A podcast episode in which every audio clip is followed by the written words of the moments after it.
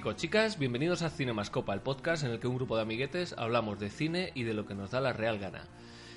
Llevamos unos cuantos meses, bueno, semanas más bien, sin grabar y en este tiempo hemos visto unas cuantas películas y aquí estamos para daros ahí, para pasaros el billete, para deciros, esto sí chicos, esto no, esto caca, esto bien.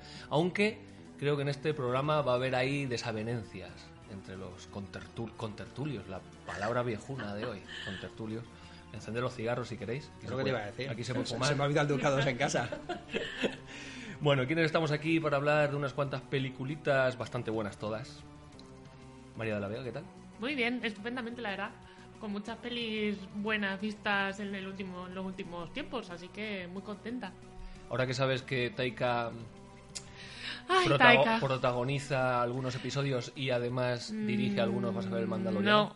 No, ¿No? No. Tú te lo pierdes. Es verdad que la voz de Taika Waititi en el Mandaloriano está ahí como... Está tapado, Porque sí. un robot.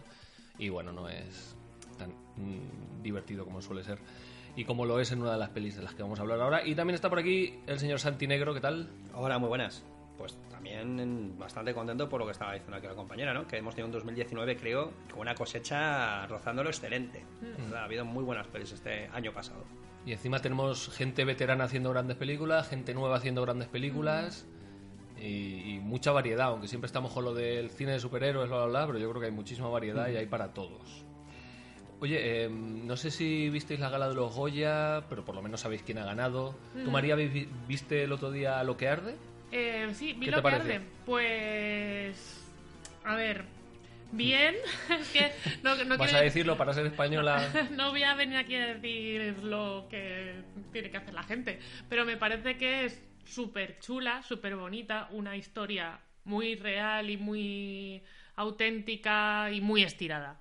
Ya está, ya lo he dicho. O sea, llega un momento en el que los planos fijos ya de una persona conduciendo la furgoneta no te cuentan nada y te aburren. O sea, y es una O sea, pena Tarantino porque... lo puede hacer con Brad Pitt, pero Sí, en Galicia en una furgoneta no. no, a ver, a ver. Y seguro con música gallega, ¿no?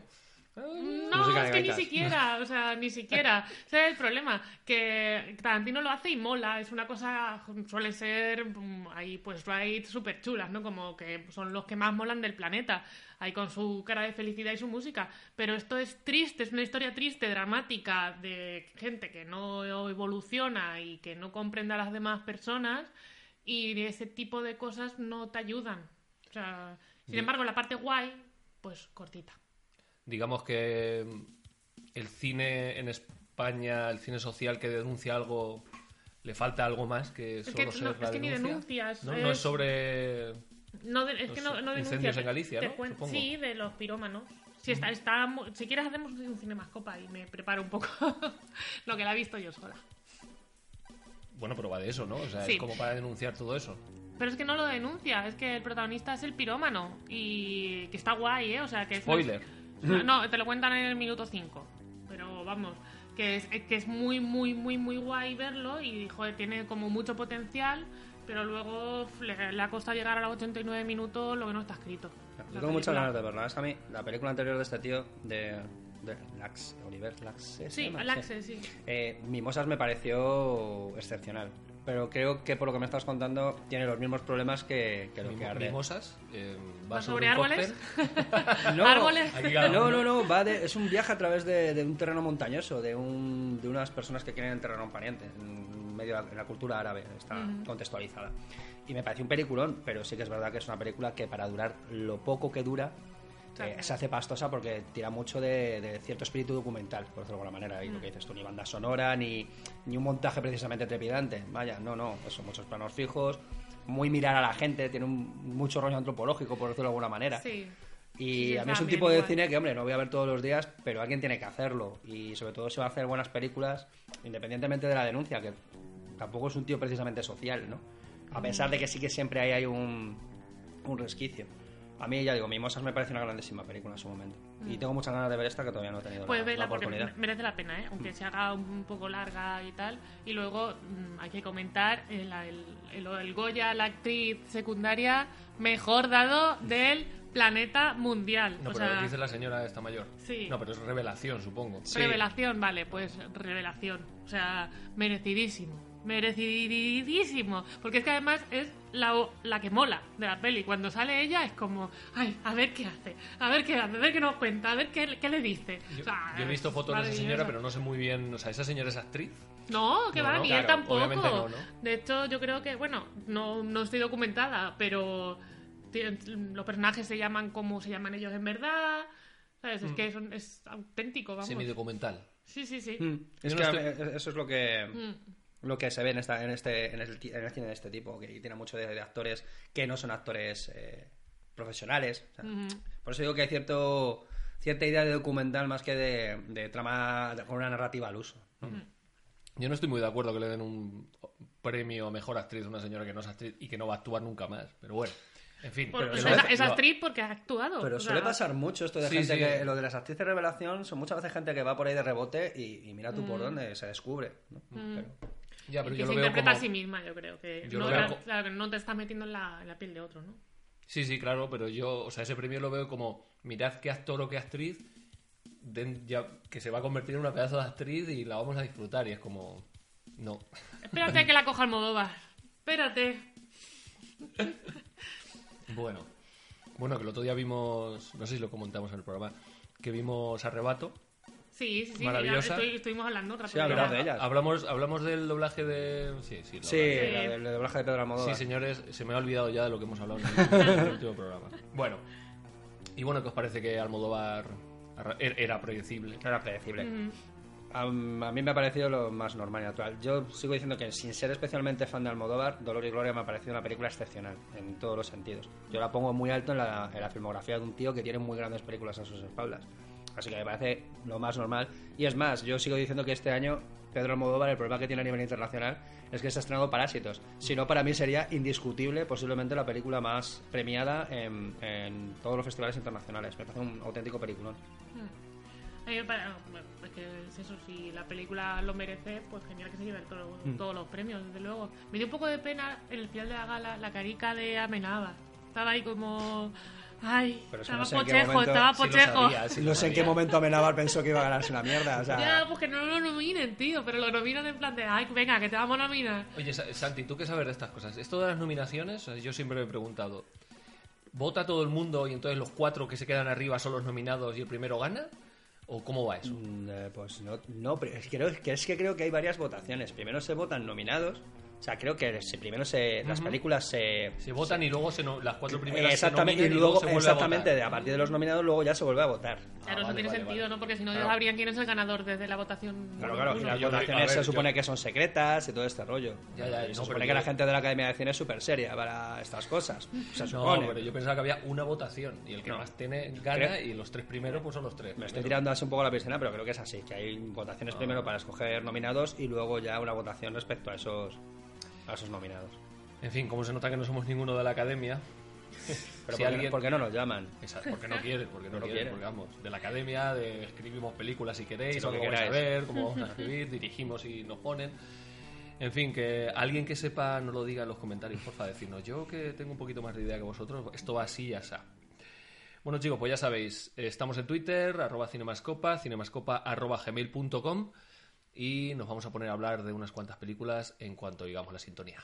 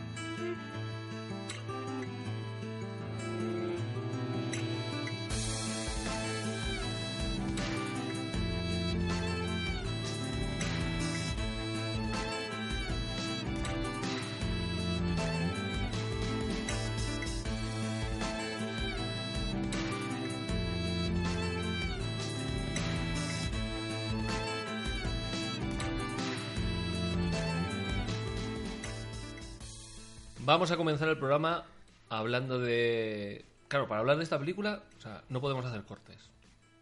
Y si, hay, y si hay cortes, que no se noten. O sea, si Vale. pasa algo o hay algún ruido y tal, yo lo cortaré, pero no se va a notar. Entonces la gente va a decir, ostras, eres, están ¿no? hablando, hablando podcast, podcast sec- mm, mm, Secuenciales. Secuencias. Eso, Pla- ¿cómo eh, se- podcast secuencia. Exacto, hacer. po- podcast secuencia. Vamos a hablar de 1917, la película de la Primera Guerra Mundial de Sam Mendes, que se supone que está escrita a partir de historias que le contó su abuelo. De hecho, al final de la película, pues hay una dedicatoria para él. Eh, Sam Mendes eh, coescribe y dirige la película. Y los protagonistas, sobre todo el protagonista, es George McKay. Que, por cierto, vamos con spoilers. No lo he dicho, Eso pero es. vamos con spoilers hasta el final, aunque tampoco sea una. Si has visto el tráiler, Te han contado la película entera. sabes lo que va a pasar y Sí, sabes sí. el tono y sabes todo. Pero bueno, George McKay, que es el que parece que no va a ser protagonista y luego es el protagonista. Eh, y Dean Charles Chapman, que es el, el- el chico al cual le llaman para detener un ataque porque está su hermano y ahí intentan enganchar emocionalmente al personaje. Aunque, vamos, digo yo que en el ejército, o sea, puede estar tu hermano, no puede estar tu hermano, pero si te dicen que lo haces, Sí, lo sí. haces y ya está. Aunque bueno, puedes entender que a lo mejor se dan la vuelta y digan, mira, no lo voy a hacer, pero como está su hermano, va a seguir hacia Es adelante. que, ¿no? es que no es un ejército profesional lo que llevaron a la Primera Guerra Mundial. O sea, son chavalillos de 20 años o menos. Entonces yo comprendo que tal, que te aunque- aunque- tiraran de ahí. Y aunque sea profesional, yo creo que cuando estás en la guerra, lo mismo en algún momento dices, mira, No, porque ya te han lavado- mandado esta te han- te misión, han pero lavado yo- el cerebro suficientemente bien para que sepas lo que, que- lo que hay. A mí es una cosa que me gustó de la peli precisamente el contexto, ¿no? Que la Segunda Guerra Mundial, por ejemplo, nos la han metido en- de todos los sabores y colores. no la sabemos Y la Primera Guerra Mundial, sin embargo, no es un no es un conflicto que se haya llevado mucho a la pantalla cuando es tan aterrador posiblemente como la, como la Segunda Guerra Yo Mundial. creo que fue más, incluso, fue Incluso mucho más. más, carnicería. Exacto, porque fue un- una especie de, de campo de experimentación de lo, que, de lo que sería la guerra moderna. O sea, todas las leyes del campo de batalla surgen a partir de las atrocidades que se hicieron en ese momento, ¿no? Entonces, me, me- me resulta interesante por eso, porque, claro, tenemos la mítica de los nazis, ¿no? Que, que parece que es como enemigo, resulta mucho más, más casi mitológico, ¿no? Pero claro, aquí eh, tenemos eso. Una- a mí lo que me gusta de esta película es que muestra de primera mano, con la cámara al hombro, la atrocidad de la guerra. Sin ser una película antibélica, que no creo que lo sea, eh, sí te mete de, de- te mete de cabeza en el, en el campo de batalla. Y eso es estremecedor en ciertos momentos. La película está rodada en dos planos larguísimos, obviamente trucados, pero eso da igual, ¿no? Yo cuando la gente está... Lo que pasa es que yo cuando veo una película de estas, el gimmick, ¿no? El tour de force, el... Me, saca un poco. Está hecho en dos planos secuencias o dos planos largos para que te metas más, ¿no? Para, para que veas la urgencia de llegar, la claustrofobia de las trincheras, tal. Pero a mí me saca. Veo, como veo el artificio, cuando Claro. es un artificio hecho para que no veas el artificio, es en plan, no, tú estás ahí con ellos, entonces estás mirando por ahí. Pero yo estoy, ay, mira, aquí hay un, ahí han cortado, mira, aquí ha pasado por Sí. delante, ¿En no serio? sé qué. Yo, yo no también, puedo yo también tengo un poco. ¿eh? No puedo ya ver, yo vi unos cuantos fundidos en negro, por ejemplo, cuando entran en las trincheras, hay un Claro. apagón. Sí, y sí, sí. Es, es que se nota perfectamente que ahí el director, con, mm, además creo que de manera bastante inteligente, aprovecha para meter el corte, porque además tiene que cambiar la luz. que- no es tan fácil como coger la cámara y decir, Y me meto en la trinchera y joder, que bien se ve. No, Claro, claro, no. no, evidentemente Hay que no. iluminar, hay que que- eso no quita ni un eh, ni un gramo de proeza técnica que tiene esta película, porque es lo, porque lo es. O sea, el manejo del espacio y del tiempo es algo eh, sublime, pero vamos a también a jugar todo con lo que hay. Y aparte, que, que lo- también como lo, tenemos mucha tendencia a flipar con lo del plano secuencia, ¿no? En plan, joder, qué difícil es. Hay cosas también muy difíciles en el cine con cortes que no le damos a lo mejor tanta importancia, ¿no? Pero que, que a mí sí me funciona porque sí que me dan las sensaciones que creo que quiere transmitir la película, a mí me las, me las metieron por los ojos. O sea, Mm. yo estuve toda la película agobiado. Es así. ¿A ti, María, te gusta el que sea rodada así? Porque, claro, No, yo, yo- creo yo- que si hablas de esta película es que lo primero que tienes que hablar es de esto, porque es Pues lo más es que importante. yo creo, yo quería deciros que os animo a que vayáis al cine a disfrutar, no a ver cuándo dan un corte. O sea, por No favor. no No, que que yo no no lo iba, puedo evitar. te juro que yo no iba a eso, de verdad, que desconecto. Pero claro, que es una película que, volvemos al tema también de lo que te venden, que es una película magnífica sin que venga alguien a contarte que es que la proeza técnica, no sé qué, sí, está ahí, pero no hace falta que incidan en eso. Ya, sí, sí. Al Yo- final es que te, te- lo que dice él, te estás tan pendiente de que te, joder, mm, vamos a ver aquí la octava maravilla. A ver, repito, a mí me parece que esta película es mm, una, mm, a ver cómo decirlo, hace mm, más grande todavía el arte de rodar películas, de verdad. Es que para mí esta película lo consigue. Yo hacía mucho que no había un trabajo de artesanía, con independencia de todo el trabajo digital que tenga luego, es un trabajo de artesanía, de, de director, de señor que conoce muy bien su oficio. Y, y eso no se ve todos los días. Pues eso, que a mí me encantó. O sea, lo de que, y que sea un plano secuencia, yo creo que está hiper, mega, ultra justificadísimo. O sea, sí que, pues cuando, te- cuando la película te venden como un plano secuencia y llegas y pff, no tiene nada que ver realmente con lo que te están contando, pues es como, joder. necesitaban una catchphrase que todo el mundo conociese. Pero es que en este caso, es que empieza la película con ellos durmiendo debajo de un árbol y acaba como acaba. Y en ningún. y- Con él durmiendo Con el de bajo- Medoja. No, no, es que el viaje, de hecho, me pareció Claro, claro. un detalle ínfimo, una chorrada, pero que te da esa sensación de cierre Sí, de la historia. que llega donde tenía que llegar. magnífica, Absolutamente, sí, sí. magnífica. O sea, me parece de ya de chapó decir muy bien Ujú. San Mendes. Qué bien, qué bien has pensado esto. Sí, sí, sí. La verdad es que muy bien, o sea, y, y cómo te llevan con ellos, o sea, es que incluso cuando el fundido es en negro de cuando se meten dentro de las trincheras, es como, joder, tú vas de un sitio abierto con, con tu visión de ojos de humano y te metes en un túnel y, lo- y no ves nada, lo primero, y luego ya tus ojos se adaptan, o sea, que ese tipo de cosas que son artificios, obviamente, joder, es que están muy bien metidicas, o sea, muy bien, Sí, muy sí. bien. San Méndez. Sí, aparte de jugar con. don- de no cortar eh, con la cámara en ningún momento, también juega con el tiempo, ¿no? Porque aparte del truquito este de que el tío esté desmayado un rato de noche, o sea, es imposible que en dos horas pasemos de la tarde más tranquila a la mañana siguiente, o sea, por mucho que haya estado desmayado, ¿no? O sea, Ya. hay una dilatación del tiempo que, bueno, que es lo que es el cine. Lo que pasa es que ju- junto con lo del plano secuencia a mí me saca un poco, la verdad. También es verdad que cómo juega con la fotografía y ahora esto y ahora lo otro es maravillosa, maravilloso. Y a mí al principio, o sea, a mí la primera media hora o 45 minutos estaba flipadísimo y me estaba pareciendo espectacular. Pero luego lo vi un poco innecesario, era como... uf. Y también veía que a veces se creaban algunos movimientos de cámara y tal, obviamente, un poco, claro, es en plan, uy, que hay un avión allí. Pues claro, tienen que mirar para arriba. La cámara se tiene que mover hasta arriba y luego vuelve y luego el otro está por... No sé, a mí había momentos que me sacaba un poco, pero es verdad que es magistral eso, desde luego. A mí la, en, el- la parte esta del avión me parece súper guay porque primero está el sonido y sobre todo el sonido de los, de los aviones como zumbándote todo alrededor y joder, es que me, me gusta más que se pierdan tres segundos en mover la, cámara la cámara de la cara de tu compañero al cielo que directamente me cortes, me pongas un plano del avión y ya está. O sea, como que me mete mucho más en este caso, en esa urgencia, en esto, me estoy perdiendo algo, no lo estoy viendo bien. Es un poco como, como qué está pasando y no sé, que me, me gusta que se pierda ese tiempo porque es como- le da mucho más realismo desde mi punto de vista. O sea, esos tres segundos de, de traveling de cámara de, de un lado a otro. No sé, me gusta. Sí, la verdad es que sí, es inmersiva y, y aparte como vamos pasando de un sitio a otro, o sea, si lo piensas en dos horas, estás en un camión, estás en un prado, estás en una casa, estás de noche, estás de día, estás no sé qué, estás en el agua, o sea, pasas por un montón de estados y en todos la fotografía es perfecta y, y la sensación que tienes es de estar ahí y de, venga, no puedes parar, no te puedes dormir, madre mía que has perdido tiempo y tienes que llegar donde Y tienes los que llegar. ¿no? espacios, lo- el manejo de los espacios, a mí mm, pasamos del campo abierto, de las trincheras al campo abierto, que es todavía más amenazador casi que las trincheras. Buah, esa salida de la trinchera Es con, alucinante, con ¿eh? todos los...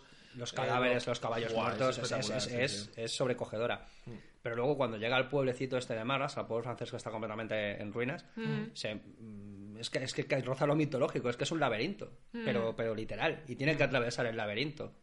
Eh, no sé, me pareció mm, bestial. Una cosa que sí que no me gustó es la falta de identificación del enemigo. Me, parece, me pareció un poco maniqueo. En el sentido de que los alemanes, que además los venden. Me da la sensación de que, como no tenemos mucha idea de lo que es el- eh, la Primera Guerra Mundial, a los alemanes se lo venden como si fuesen soldados nazis.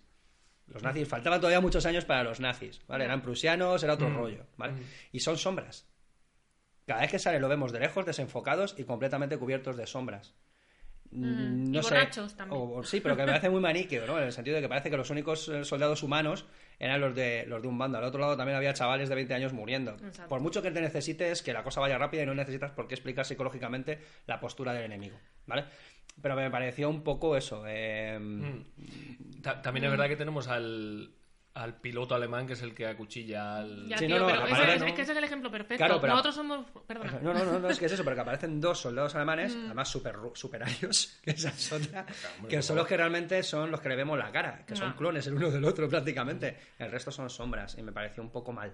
Mm. Yo además es que lo tengo apuntado en las notas. Alemanes son Satán, porque aparecen dos y los dos es mm, pues un chaval de 20 años que le tapa la boca y le dice no grites, no grites, no grites y en cuanto puede él le grita y el otro que le están salvando la vida, que le han salvado la vida de hecho y le pega una puñalada que te acaba de salvar la vida. No, perdona, eh, no sé, o sea, no, no. Ya, pero ese tipo de cosas que pasan en las películas de guerra a mí no me gustan. O sea, la película, si tiene alguna tesis, el hecho de que, por ejemplo, el, el soldado alemán que le han salvado la vida le está, no, tráele agua, no El sé qué, aunque no, ¿no? no entiende. A lo mejor el otro entiende que le dice, vente y pégale un tiro, ¿no? Va y le pega. O sea, me- ¿qué me está diciendo la película? Que todos los soldados alemanes son malos. O sea, ¿me entendéis? O sea, en este tipo Claro. de películas no me gusta ese tipo de. Sí, es eso, que, es- que son muy, muy posicionados. Como Saving Exacto. en, en- Uy, madre mía, con, lo- con el inglés. Salvador Salvador Ryan. Mm. Uy, se encuentran un alemán, le salvan, le dejan y luego el alemán está matando gente. No. Uy, pues, ¿qué te está diciendo la película? Que al enemigo ni agua. O sea, ese tipo de cosas no me gusta porque es como te estás posicionando y te están dando una lección de vida en la guerra que... Sí, es una moralidad un poco Sí. siniestra. Claro, exacto. Exacto. Que, que en una película no puedes dar porque Claro. no creo que hay tiempo para explicar lo que es una guerra, ni no así ha estado ahí, ni, ni cada persona es diferente y es muy complicado en una película. Mira. Entonces ese tipo de cosas no me gustan. Claro, sí, de lo que hablaba Estamos de antes. acuerdo todos. Sí, no, no, es que de lo que decíamos antes de que no es una película antibélica. En ningún momento tiene ningún espíritu de crítica respecto a lo que pasó ahí. No. Eh, no- tampoco hay una exaltación de la vida castrense porque no te están diciendo la, la guerra es no es que sea algo malo, pero es esto, es mancharse de barro, eh, toparte con cada, nadar encima de cadáveres. Morir. eh, tus amigos matar. mueren, ¿vale? Pero que no, no- pero no critica el hecho de que esa guerra eh, exista como tal. Yo es que soy más del cine bélico del, del que sí que hace cierta pues eso, cierta incidencia en que ni siquiera la guerra tiene muchas veces sentido. Yo mi película favorita bélica siempre será El Puente.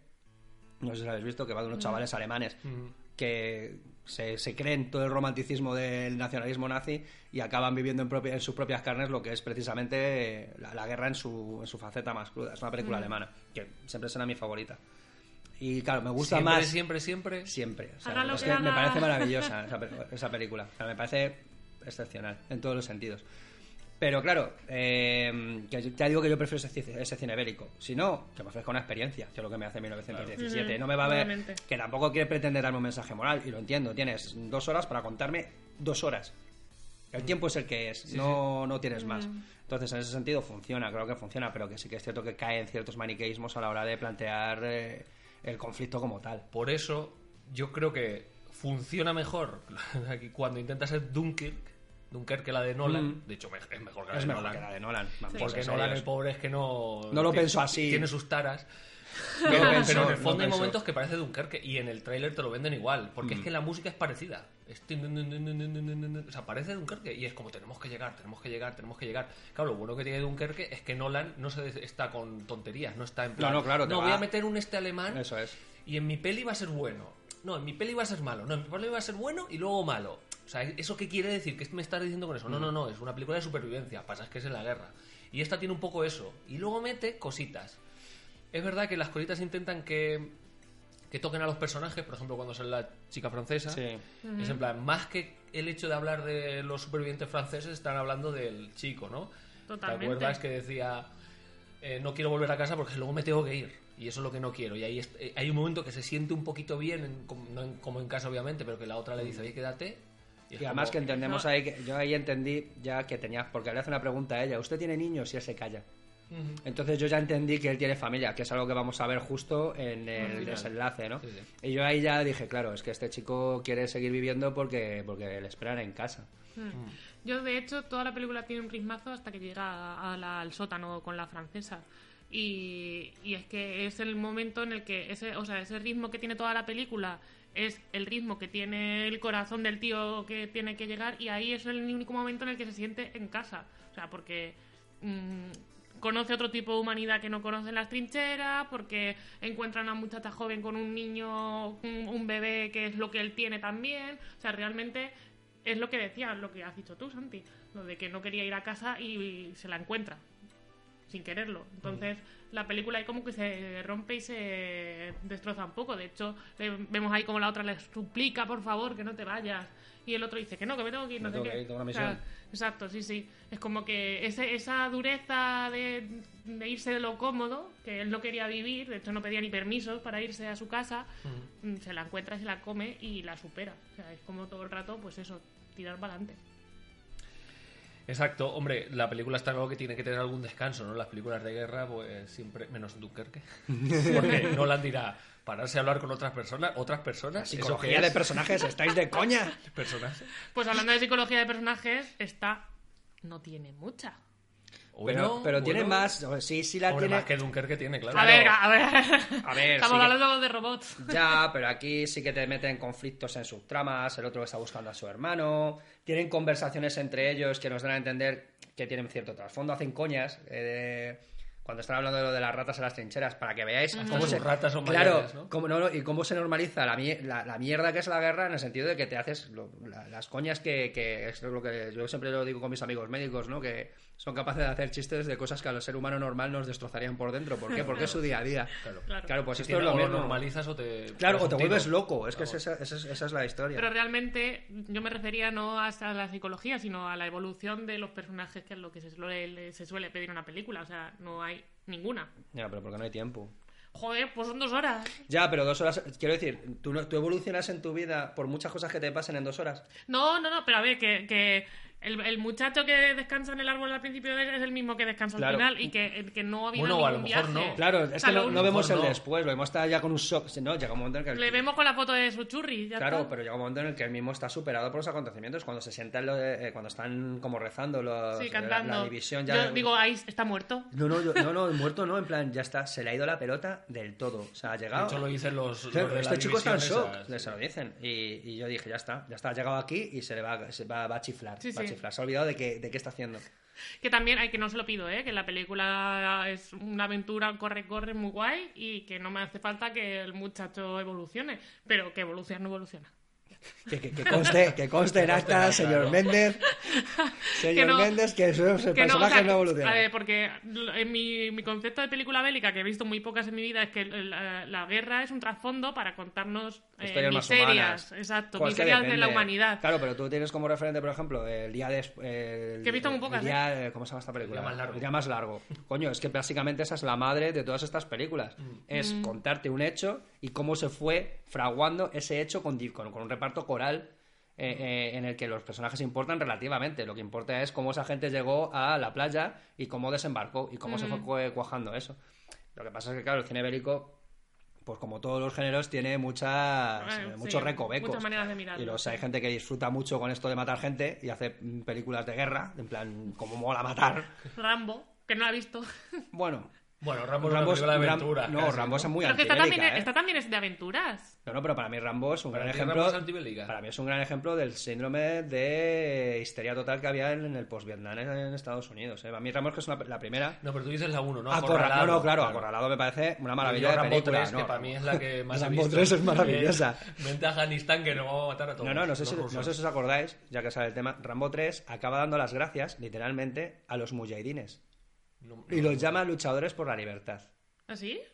A los que luego a Bill Laden Sí, sí, sí, básicamente sí, sí. le dan las gracias en Rambo 3. Acaba así la película. Con un mensaje en amarillo diciendo gracias a los luchadores por la libertad en Afganistán. Porque mataban rusos y ahí le venían bien. Joder, Claro, tío. claro, sí. Es que al Luego final ya- la- es que Lo la de México y amigos en... Claro, claro. en- Y son los mismos tíos que unos años después les estaban molando las Torres Gemelas. A mí es que es una cosa que me, que me fascina. Pero Rambo 1 me parece que es efectivamente una, una muy buena muestra de lo que pasó, de- del trauma general que fue Vietnam para, para Estados Unidos. Pero el trauma general, digo yo, ¿eh? con mi poco conocimiento sobre historia del siglo XX, el trauma general de post-Vietnam eh, fue bestial porque no tenemos ni idea, no tenemos documentos que testiguen el trauma en el cual un tercio de la población de Europa palmó. Es que que no fue... había gente traumatizada porque estaban muertos. Exacto. No, es un tercio. más. Un tercio no, de la es que- población. no, no, fijaos, hay, una, hay un historiador del cine, no me acuerdo exactamente cómo se llama, que escribió un libro sobre la, la evolución del cine de terror y de por qué cierto tipo de cine de terror, eh, después de los años 20, alrededor de los años 20, triunfa. ¿Por qué Frankenstein triunfa de repente? El, el de, la, eh, el de la Warner, el de toda la vida. O Hammer. Freaks, eh, la película de, todo- de, de Browning. Porque por primera vez la gente es capaz de identificar al monstruo con lo que estaba pasando en las calles. De la Primera Guerra Mundial puede ser la primera guerra que llegaron mutilados, es decir, es decir, gente sin piernas y sin brazos, porque antes no sobrevivías a esas cosas. Entonces, la- la- los médicos conseguían salvarte la vida, pero te convertían en un tullido. Entonces, claro, monstruos físicamente horribles, de repente, Aparecía, que, ¿no? En las eh, estaban en las calles y por eso dice este señor hace una correlación entre la posguerra, entre lo- la- el final de la Primera Guerra Mundial y por qué este cine de los años 20 tiene cierta, cierta repercusión. Y la- yo creo que es una historia que no conocemos porque no se metieron los americanos y como los americanos son los que hacen pelis, pues nos ha llegado el 1%. Y- Pero, joder, creo que eh, fue muy bestia, ¿eh? Porque en la Segunda Guerra Mundial sí murió mucha gente, los nazis mataron judíos a casco porro, pero fue una guerra mucho más técnica y mucho más controlada. Ahí no tenían ni Nada. idea de lo que estaba Es pasando Fue un experimento. metían ahí a, los- a los chavales en trincheras, les, les echaban gas pimienta a los otros sin saber qué les iba a pasar. O sea, morían a cholón. O sea, bestialmente. Y no, y no, no hay mm, películas documentales o, que las habrá, pero no ha llegado a la cultura popular. Es menos ese tipo mítica. de... es Exacto. mítica. Excepto por el, el disco de PJ Harvey. Tenía que decirlo. Es que, joder, es muy bestia. Letting Light Shake. Sí. O, coño, eh, O como la se de. ¿Cómo se.? La, la serie esta de los Peaky, los Peaky Blinders. Que está el tío traumatizado en las primeras temporadas porque le ponían a cavar túneles Claro. sin saber a dónde iban. O sea, hay chavales mm, realmente traumatizados por lo que vivieron. Y como Inglaterra no tiene tanta potencia fílmica, pues no nos ha llegado todo eso. Pero joder, que creo que, que está guay que nos lo muestren. San Méndez, gracias.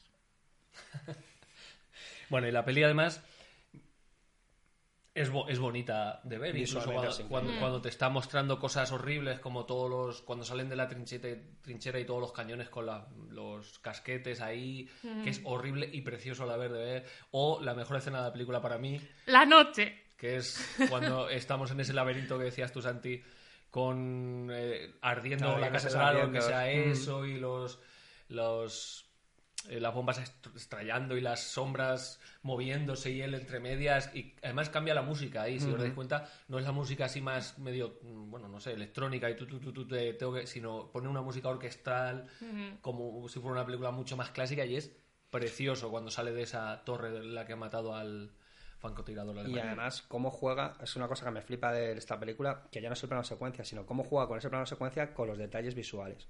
Es decir, tú estás enfocado en los personajes, pero la tramoya, o sea, la construcción de escenario que hay alrededor es algo sublime. O sea, es para parar cada plano y fijarte en todas las cosas que hay colocadas en la escena para dar esa sensación Y de sobre todo realidad. todo lo que no se verá. Eso es. No, no, y- Porque tienen que estar detrás quitando cosas, poniendo cosas. de aquí, no sé y qué. luego cómo juega con el fuera de plano. Igual, cuando le llegan los tiros y las explosiones, él prácticamente no ve, no ve en ningún momento quién le está disparando. Sabemos cómo las paredes revientan, cómo él esquiva balas, pero realmente no vemos lo que, que- de dónde vienen los tiros. Entonces, jugar con ese fuera de plano para crear la tensión, igual, es que es una auténtica mm, maravilla. O sea, que volvemos al tema, que es una proeza técnica no solo por el plano de secuencia, sino por lo que la, la elección de esa, de esa herramienta eh, conlleva a la hora de narrar. Y, y de verdad, lo de Méndez es que es una sacada de chorra, perdóname la expresión, eh, eh, alucinante en todos los sentidos. La verdad es que yo, para mí la mejor parte de la película es, es entre que se despierta después del shock y hasta que llega con la francesa. O sea, es que me parece, me parece una locura de lo bonito que es, de lo tenso que es, de lo, mm, los planos negros que hay que, que duran segundos y que no sabes, que dices, este es coña, le pegan un tiro, o sea, es lo más tenso con, con mucha diferencia. Y lo que hay que reconocer a los actores es que tienen un papel súper físico. ¿Vale? O sea, ojo a la paliza que se pega el colega corriendo, esquivando. eh, o sea, es. eh, yo, yo acabé exhausto viendo esta película. ¿Vale? Físicamente cansado. Sí, sí. Entonces me parece, me parece que es otra, otra cosa a tener en cuenta. Ya no solo el conocer qué quiere tu director de ti, porque en esta película es fundamental, conocer hacia dónde tienes que ir con lo difícil que es también. ¿Vale? Porque aquí no puedes equivocarte, porque te imagínate que te equivocas, tu director te asesina directamente. O sea, mueres. 17 minutos de. Claro, y dice, corte, que se ha equivocado el pareto ya, este. ya haremos que la cámara pase detrás de una vaca. Claro. es que Pues claro, pues es que... Entonces, ahí está el tema, que, que el trabajo físico de, de- sobre todo del actor principal, vamos, me parece Bastante espectacular. uf, bestial, pero bestial. Sí, la verdad es que estás cansado, o sea, piensas, o sea, en la realidad esa gente, cómo iría de algo o cómo, o sea, la adrenalina que tiene que generar el cuerpo para estar días y días sin comer, sin dormir, sin nada, el olor que tiene que haber, que ya ni lo notarán, Con Lo 30 cual, o sea, con sin 30 ducharse, kilos. sin lavarse, sin nada, con sí. todo el 30 equipo encima, equipo, o sea, eso es... Yo creo que hasta que, por fortuna, no lo hemos vivido. Ah. Esperemos que no. que no es. lo vivamos nunca, por supuesto. También os digo una cosa, por decir algo negativo, veo que hay un mon- no sé, hay cachitos que me recuerdan a otras películas. O sea, veo que es como la, la canción, pues como la canción, no sé si es en Senderos de Gloria o no sé, en algún sitio he visto yo una señora cantándole a los alemanes, eh, la- el pueblo, ahora mm, salgo no sé qué, no sé si es- los set pieces es como, bueno, no es nada súper, es todo el conjunto lo que es más innovador y lo que te mm, deja con la boca abierta más que cada una de las cosas que van pasando. O sea, aquí el conjunto es más que cada una de las partes, aunque hay partes buenísimas, también os digo. Yo... No sé qué os parece a vosotros también. Se van viendo un montón de actores, es como un poquito las películas de Torrente, ¿no? Otro homenaje, vale, un ca- un Uy, cameo, este un no cameo. qué. Todos súper ingleses y súper... El soldado de invierno, ¿tú qué haces aquí? Si te van a matar en la Segunda Guerra Mundial, todo esto.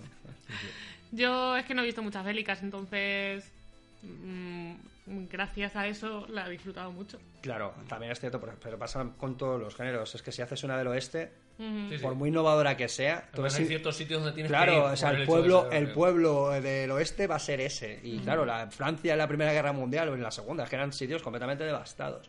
Y es lo que hay, es que está en Wonder Woman. Eh, tenemos... eh, Tiene un momento Wonder Woman, ¿eh? Cuando salen de las estrellas. Eh, vamos, claro, Wonder vamos, sí, sí, claro. ¿Ves? sí. O sea, eso- ¿Ves? Hasta ese punto. Y además que son lugares como tan, tan legendarios que es muy difícil salir de ahí. Y no creo que haga falta. Creo que ahora, incluso siendo San Méndez, yo mm, poniéndome en su cabeza, yo iría a eso. Es decir, es que vamos a estos territorios conocidos. Porque mi problema no es este. Mi problema es hacerlo realista y creíble. También supongo que serán las cosas que le ha contado su abuelo. Dirá, pues. Claro, ahora fuimos a iglesia un- ardiendo. Claro.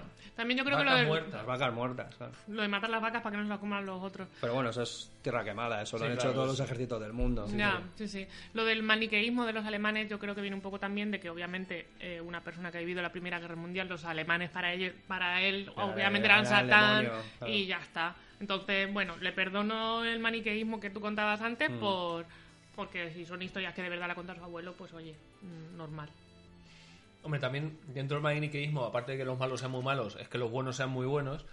Y hay momentos en los que, por ejemplo, cuando coge al alemán y le tapa la boca, joder, tío. No te, o, ya no, ¿no? o ya no lleva el fusil. No, lleva- eh, en ese momento estaba desarmado ya, Mm. creo. Ya había perdido la bayoneta, había pero perdido es como, todo. tío, pues pégale un- una pero llevaba, no sé, no, algo. llevaba el cuchillo Lleva porque algo. luego pelean por el cuchillo. Sí, exacto. Claro. O sea, que Mátale, no, tío. no, directamente, guerra, que tío. estás en la guerra. O sea, esos detalles es como, Sí. tío. Ya. o sea, y más cuando Vamos a pensar que es peor Mm. persona. No, está en la guerra, tío. O sea, esto es supervivencia, tienes que llegar. Y es contradictorio porque... Y se ha cargado antes uno a uno. Es que, y no, no, y no se le ha cargado. exacto. Es Eh, que no, estaba pero- diciendo, eh, lo primero que dice es, mm, a este tío hay que cargárselo. Y el otro dice, no, no trae agua. Y Claro, ahí- o sea, verdad. ya has visto las consecuencias de lo que pasa Claro. cuando no lo mata. O sea, que no, el problema no es que tenga problemas con matar. Mm. El Y problema es que el otro está borracho. o sea, Claro, en ese momento es como me cargo. Yo, yo pensaba que iba a decir, ahora entra en plan sigilo y se carga a los dos y a seguir corriendo, vaya, Claro, que es complicarte la vida. Como en Sí. el Comandos, Sí. te acercaba y que, te, claro, y te ibas. ¿Qué te quiere decir la película? Yo siempre pienso, ¿qué te quiere decir el director con eso? Que Pues ha aprendido que no hay que matar. Como que ha No. aprendido todo lo contrario, ha aprendido que hay que matar. No, pero porque que no. De verdad, que esto es una excusa para que luego se desate la explosión de disparos y que él se acabe tirando al río. Ya, ya, sí. o sea, sí, que sí. no es ni siquiera una elección moral, es una elección eh, técnica porque tu historia te lo está pidiendo. Sí, igual Pero esas elecciones claro. morales son las que luego hacen que el personaje pueda avanzar, aunque vale, sean Ya. siete Bueno. horas de vida. Y ¿vale? Que las cosas tienen que pasar con cierta gracia, ¿no? Porque el tío Mm. se podía morir sin que le matara al alemán y sin que cayera un avión, pero ahí tienes 10 minutos de película que estás entretenido. Ya, ya, Ahí Sí, por eso la- el, el baño está. de tiros. que A sí eso que me refiero. morir porque se cayera. pero- A eso me refiero, que no es ni siquiera una encrucijada moral que te quiera plantear el director Sí, sí. de por qué hace esto. No, no, es que no hay un porqué, es simplemente que me apetece. yo necesito que pase esto porque tengo que rellenar 10 minutos de peli y necesito que mi personaje además se acabe tirando al río, porque es la forma de llegar al campamento. O sea, Ya.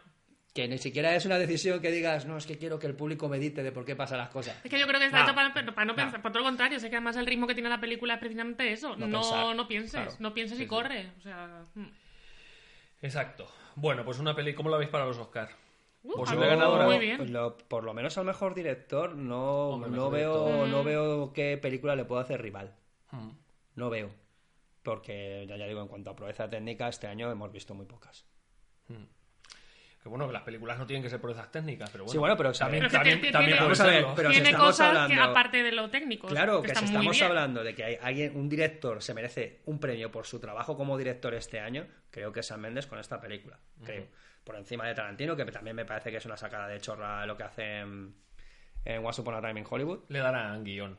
Es que yo lo, Seguramente. yo lo veo, Tarantino lo veo mucho más Claro. de guion, más que... Sí, como siempre. Sí, no, pero que bueno, también, que, que técnicamente mm, Érase una vez ver, es, es complicada. Tarantino es, es impecable. complicada, ¿eh? claro. Cómo Impecable. juega con el tiempo, cómo meto flashback dentro de flashback, cómo voy atrás y adelante. es cómo jo- guion más que dirección, digo, eh, que yo desde mi ignorancia. Mm, también hay que saber dónde cortar y, joder, Pero es montaje. montaje. Claro, Ah, pero. te he pillado. Ya, ya, pero también es el director el que Pues el director ahí. es el que pone todo. Claro, es el, que- el director de orquesta. Además, él siempre dice Sí, que, sí, sí. que- que, vamos, lo mejor que tiene que hacer un director y lo que tiene que saber hacer es poner a la gente a sus- trabajar claro. bien. Claro, es que yo creo que Tarantino es muy bueno en eso, es muy bueno en, en tener ideas para guion y en rodearse de gente que sea muy buena trabajando y por eso le salen, o sea, con un buen guion y con buenos profesionales te sale un pepino. Ya, pero la cámara la pone él Claro, y dirá, esto el- se pone claro, aquí, se graba así, y y, el guion eso técnico- es impecable. Y O sea, el técnico lo escribe él. Claro, el que dice, cortamos aquí y pegamos aquí y, y tengo aquí un flashback que estoy metiendo dentro de otro flashback y que Claro. eso está eso también hay que saber llevarlo delante de la cámara. Terminas de ver una película de Tarantino y en ningún momento a lo mejor has dicho, guau, este plano no sé qué es maravilloso, pero en ningún momento has dicho,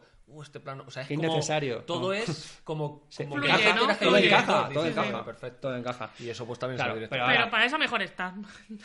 No, me- no, no, no, no, que vuelvo a Bueno, a Yo ver, creo que este año. Este año, este año no tiene. no- nadie le hace sombra. Otra cosa que podemos discutir si es mejor o peor película que otras. Pero en cuanto a señor que se sienta detrás de la cámara, toma decisiones y hace una película. Sobre todo que sea arriesgado y ha ganado para mí. Sam Mm. No, Mendes. no, O sea, es- le podría haber salido. Hombre, ¿sabes qué pasa? Que parece, que parece que Sam Mendes acaba de venir. De, y es un tío que lleva sacándose la chorra desde su primera película, que es que es American Beauty, amigos. Su primera peli es American O Beauty. sea, y, ya, y ya nos callamos toda la, la boca. Claro, y a partir de ahí, claro, dice, ¿quieres evolución de personajes? Pues vete Revolutionary Road y déjame en paz, que bastante evolucionado yo personajes. Claro, es que es un tío que lleva trabajando mucho tiempo y haciendo, creo, que, que una todas, vamos, yo creo que de toda la filmografía de Mendes es muy difícil decir, ha hecho una mala película. Quizá la de alguna de James Bond, que Yo no soy muy fan ni de Skyfall ni de la otra, pero bueno. a mí, no, sí, a mí sí me gusta, pero... ¿Spectra la dirige él? Yo creo que sí. Claro, es que Spectra es horrible. O no, no. Hoy no lo sé. Spectra es horrible. Comentarios. Spectra es Ya, horripilante. pero Spectra tiene al, principio, ¿ves? Un plano secuencia también. No, pero O sea, no Casino mejor Royale, es Mendes, ¿eh? Casino, No. Casino Royale es, es- es- vamos, yo también me fa- igual, que a mí Bond me gustaba por, en- depende de en qué momento, ¿no? Pero A ti precisamente te Casino gusta Royale, Bond con, con chaqueta blanca. eso sí, y, Y to- y con chaqueta y. Roger Moore me gusta mucho, a ver, estas cosas. eh, Bueno, chicos, no sé si tenéis algo más de 1917 o pasamos a otra peli que también habla de, de guerras y, y movidas. y movidas. cosas. Pues no, yo no tengo nada más. Bueno, mencionar el primer, el primer plano que hemos comentado. Bueno, pues en primer plano, eso no se ¿Cuál? puede decir aquí. La de cuando están con las florecillas del campo y se meten en las trincheras y a los cinco minutos mm, ya estás jodido corriendo. O sea, es que me parece un comienzo de película que es que es Al inmejorable. principio es genial. Claro, te recuerdas Senderos de Gloria. ¿No? Sí, Lo- Y además los la- traveling... La pequeña conversación que tienen los dos entre que se levantan de debajo del árbol y llegan a donde está el comandante que les va a decir la, te- la Claro. esta, lo de, bueno, no te preocupes, el fin de que viene estamos en casa, yo no voy a Me voy a- casa. O sea, me- es que me joder. voy a comer un pavo, claro, ellos pensaban que iban a comprar el pan. Se sí, encuentran sí, en un sí, sí, mojón. sí, sí. ¿sabes? Me, me gusta muchísimo el personaje de, no sé cómo se llama el actor, pero hace de Moriarty en Sherlock. Que está ahí como... eh, ¿Vais a...? a traerle una... Oye, cuando os den, tirarnos para acá las bengalas, que no las gastemos. Sí, la verdad es que... O sea, ti- o sea, te da más miedo, o sea, te da más miedo lo que... No miedo, sino... Te da más sensación de, madre mía, ¿dónde estás metiendo? Cuando te lo dice el tío. Que cuando lo ves casi, porque es como... sí, es Como fíjate el tío que sabe más, más que ellos de la guerra y que está ahí, que ya está, que le da todo en primera igual. línea. Yo soy co- convivir, además, convertir en rutina esa situación, ¿no? Que- que- que gente ahí muere al lado de ti. No, y ya no solo eso, ¿qué día es hoy? Que es que tenemos una apuesta. Porque no tenemos ni idea de qué día es. Hmm. Y aquí estamos, todos los días, aguantando esto. Claro, o te conviertes en un cínico, o lo que decíamos antes, te vuelves loco, literalmente. Mm. Esa interactuación está muy guay comparada con la de luego el camión, que es un poco más mm, hay que tirar para adelante y ya está un poco más flojita. Pero bueno. Sí, pero el camino es también para hacer avanzar unos cuantos kilómetros, porque si no. Ya, Claro, sí, claro. sí, sí, sí. Y hay, claro, y también un eh, estrechamiento del tiempo bien hecho y... tal. No, te metes dentro, no sabes lo, no sabes lo que han avanzado, no sabes cuánto tiempo ha estado el tío desmayado. Vale, me- Ujú, vale, el ujú. cine me lo trago, ¿por qué no? Genial. Pero bueno, sí, muy bien. Bueno, pues vamos a cambiar de tercio de una película dramática a una comedia y en vez de la Primera Guerra Mundial nos vamos a la Segunda.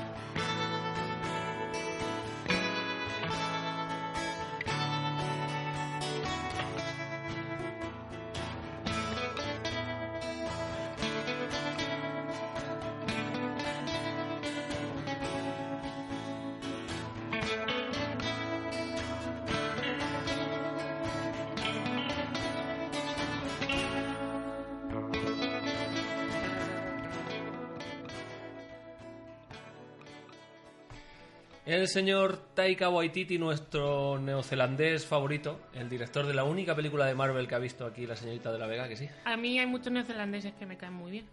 Como por ejemplo. Ah, bueno. Princess Chelsea. ¿no? Princess Chelsea es una maravilla de persona. Por favor, buscarla en Google. Es una cantanta, pero mola mucho. Y también los Fly of the Concord. Sí, Unknown Mortal Orchestra. Es verdad, oye, hay mucha. Es hay que más Nueva gente de Zelanda, Nueva Zelanda. muy pequeño y muy molón. Peter Jackson, Peter Jackson, Los hobbits, tal vez. la selección de rugby. que hace la. ¿Cómo se llama? La jaca. La jaca. La jaca. Ya Bueno. está, ya estoy borracha. Bueno, esto es Cinemascopa, ¿no? O sea, no pasa nada, no vamos a por- Vaya, echar las vamos manos a, la cabeza ahora. Ahora nos vamos a rasgar las vestiduras porque hay alguien pedo en este programa. Vamos. Bueno, pues Taika Waititi eh, dirige y escribe Jojo Rabbit, la película protagonizada por el niño Roman Griffith Davis, que contra todo pronóstico, porque ese niño, vamos, es maravilloso. Es genial. No da, Sí. no, no da asquete como todos los niños. Es genial. Eh, Actúa bien, es guapo, te lo crees, tiene vis cómica, lo tiene todo. Y también están por ahí Scarlett, Scarlett Johansson, yo la llamo Scarlett porque, Porque es de la familia. claro. Y Sam Rockwell, que no sé si lo he contado alguna vez, ahora que estoy aquí tomándome la- un té, un tecito con mi taza de Sitges. En Sitges le conocí porque estaba presentando Moon, que ganó el festival. Le conocí, quiere decir que estaba yo en la rueda de prensa en la que estaba él. Que nos vamos, que no te fuiste a tomar copas con él, vamos. No, y cuando se fue, cuando se fue, que yo creo que iba al servicio, le dije, Mr. Rockwell, y no sé cómo le dije que si me firmaba o algo así, no sé si le hice así con la mano y un papel, y me dijo, no, y se fue. Y desde entonces, pues me cae mal. Ya lo he dicho. No te, puede caer, no te puede caer mal después de haberle visto en esta No, peli. la verdad es que no, no me puede caer mal porque... A mí es un actor que me gusta mucho. Sí, sí, sí. Además, es un actor que hace pelis muy diversas. Las no- tortugas ninja.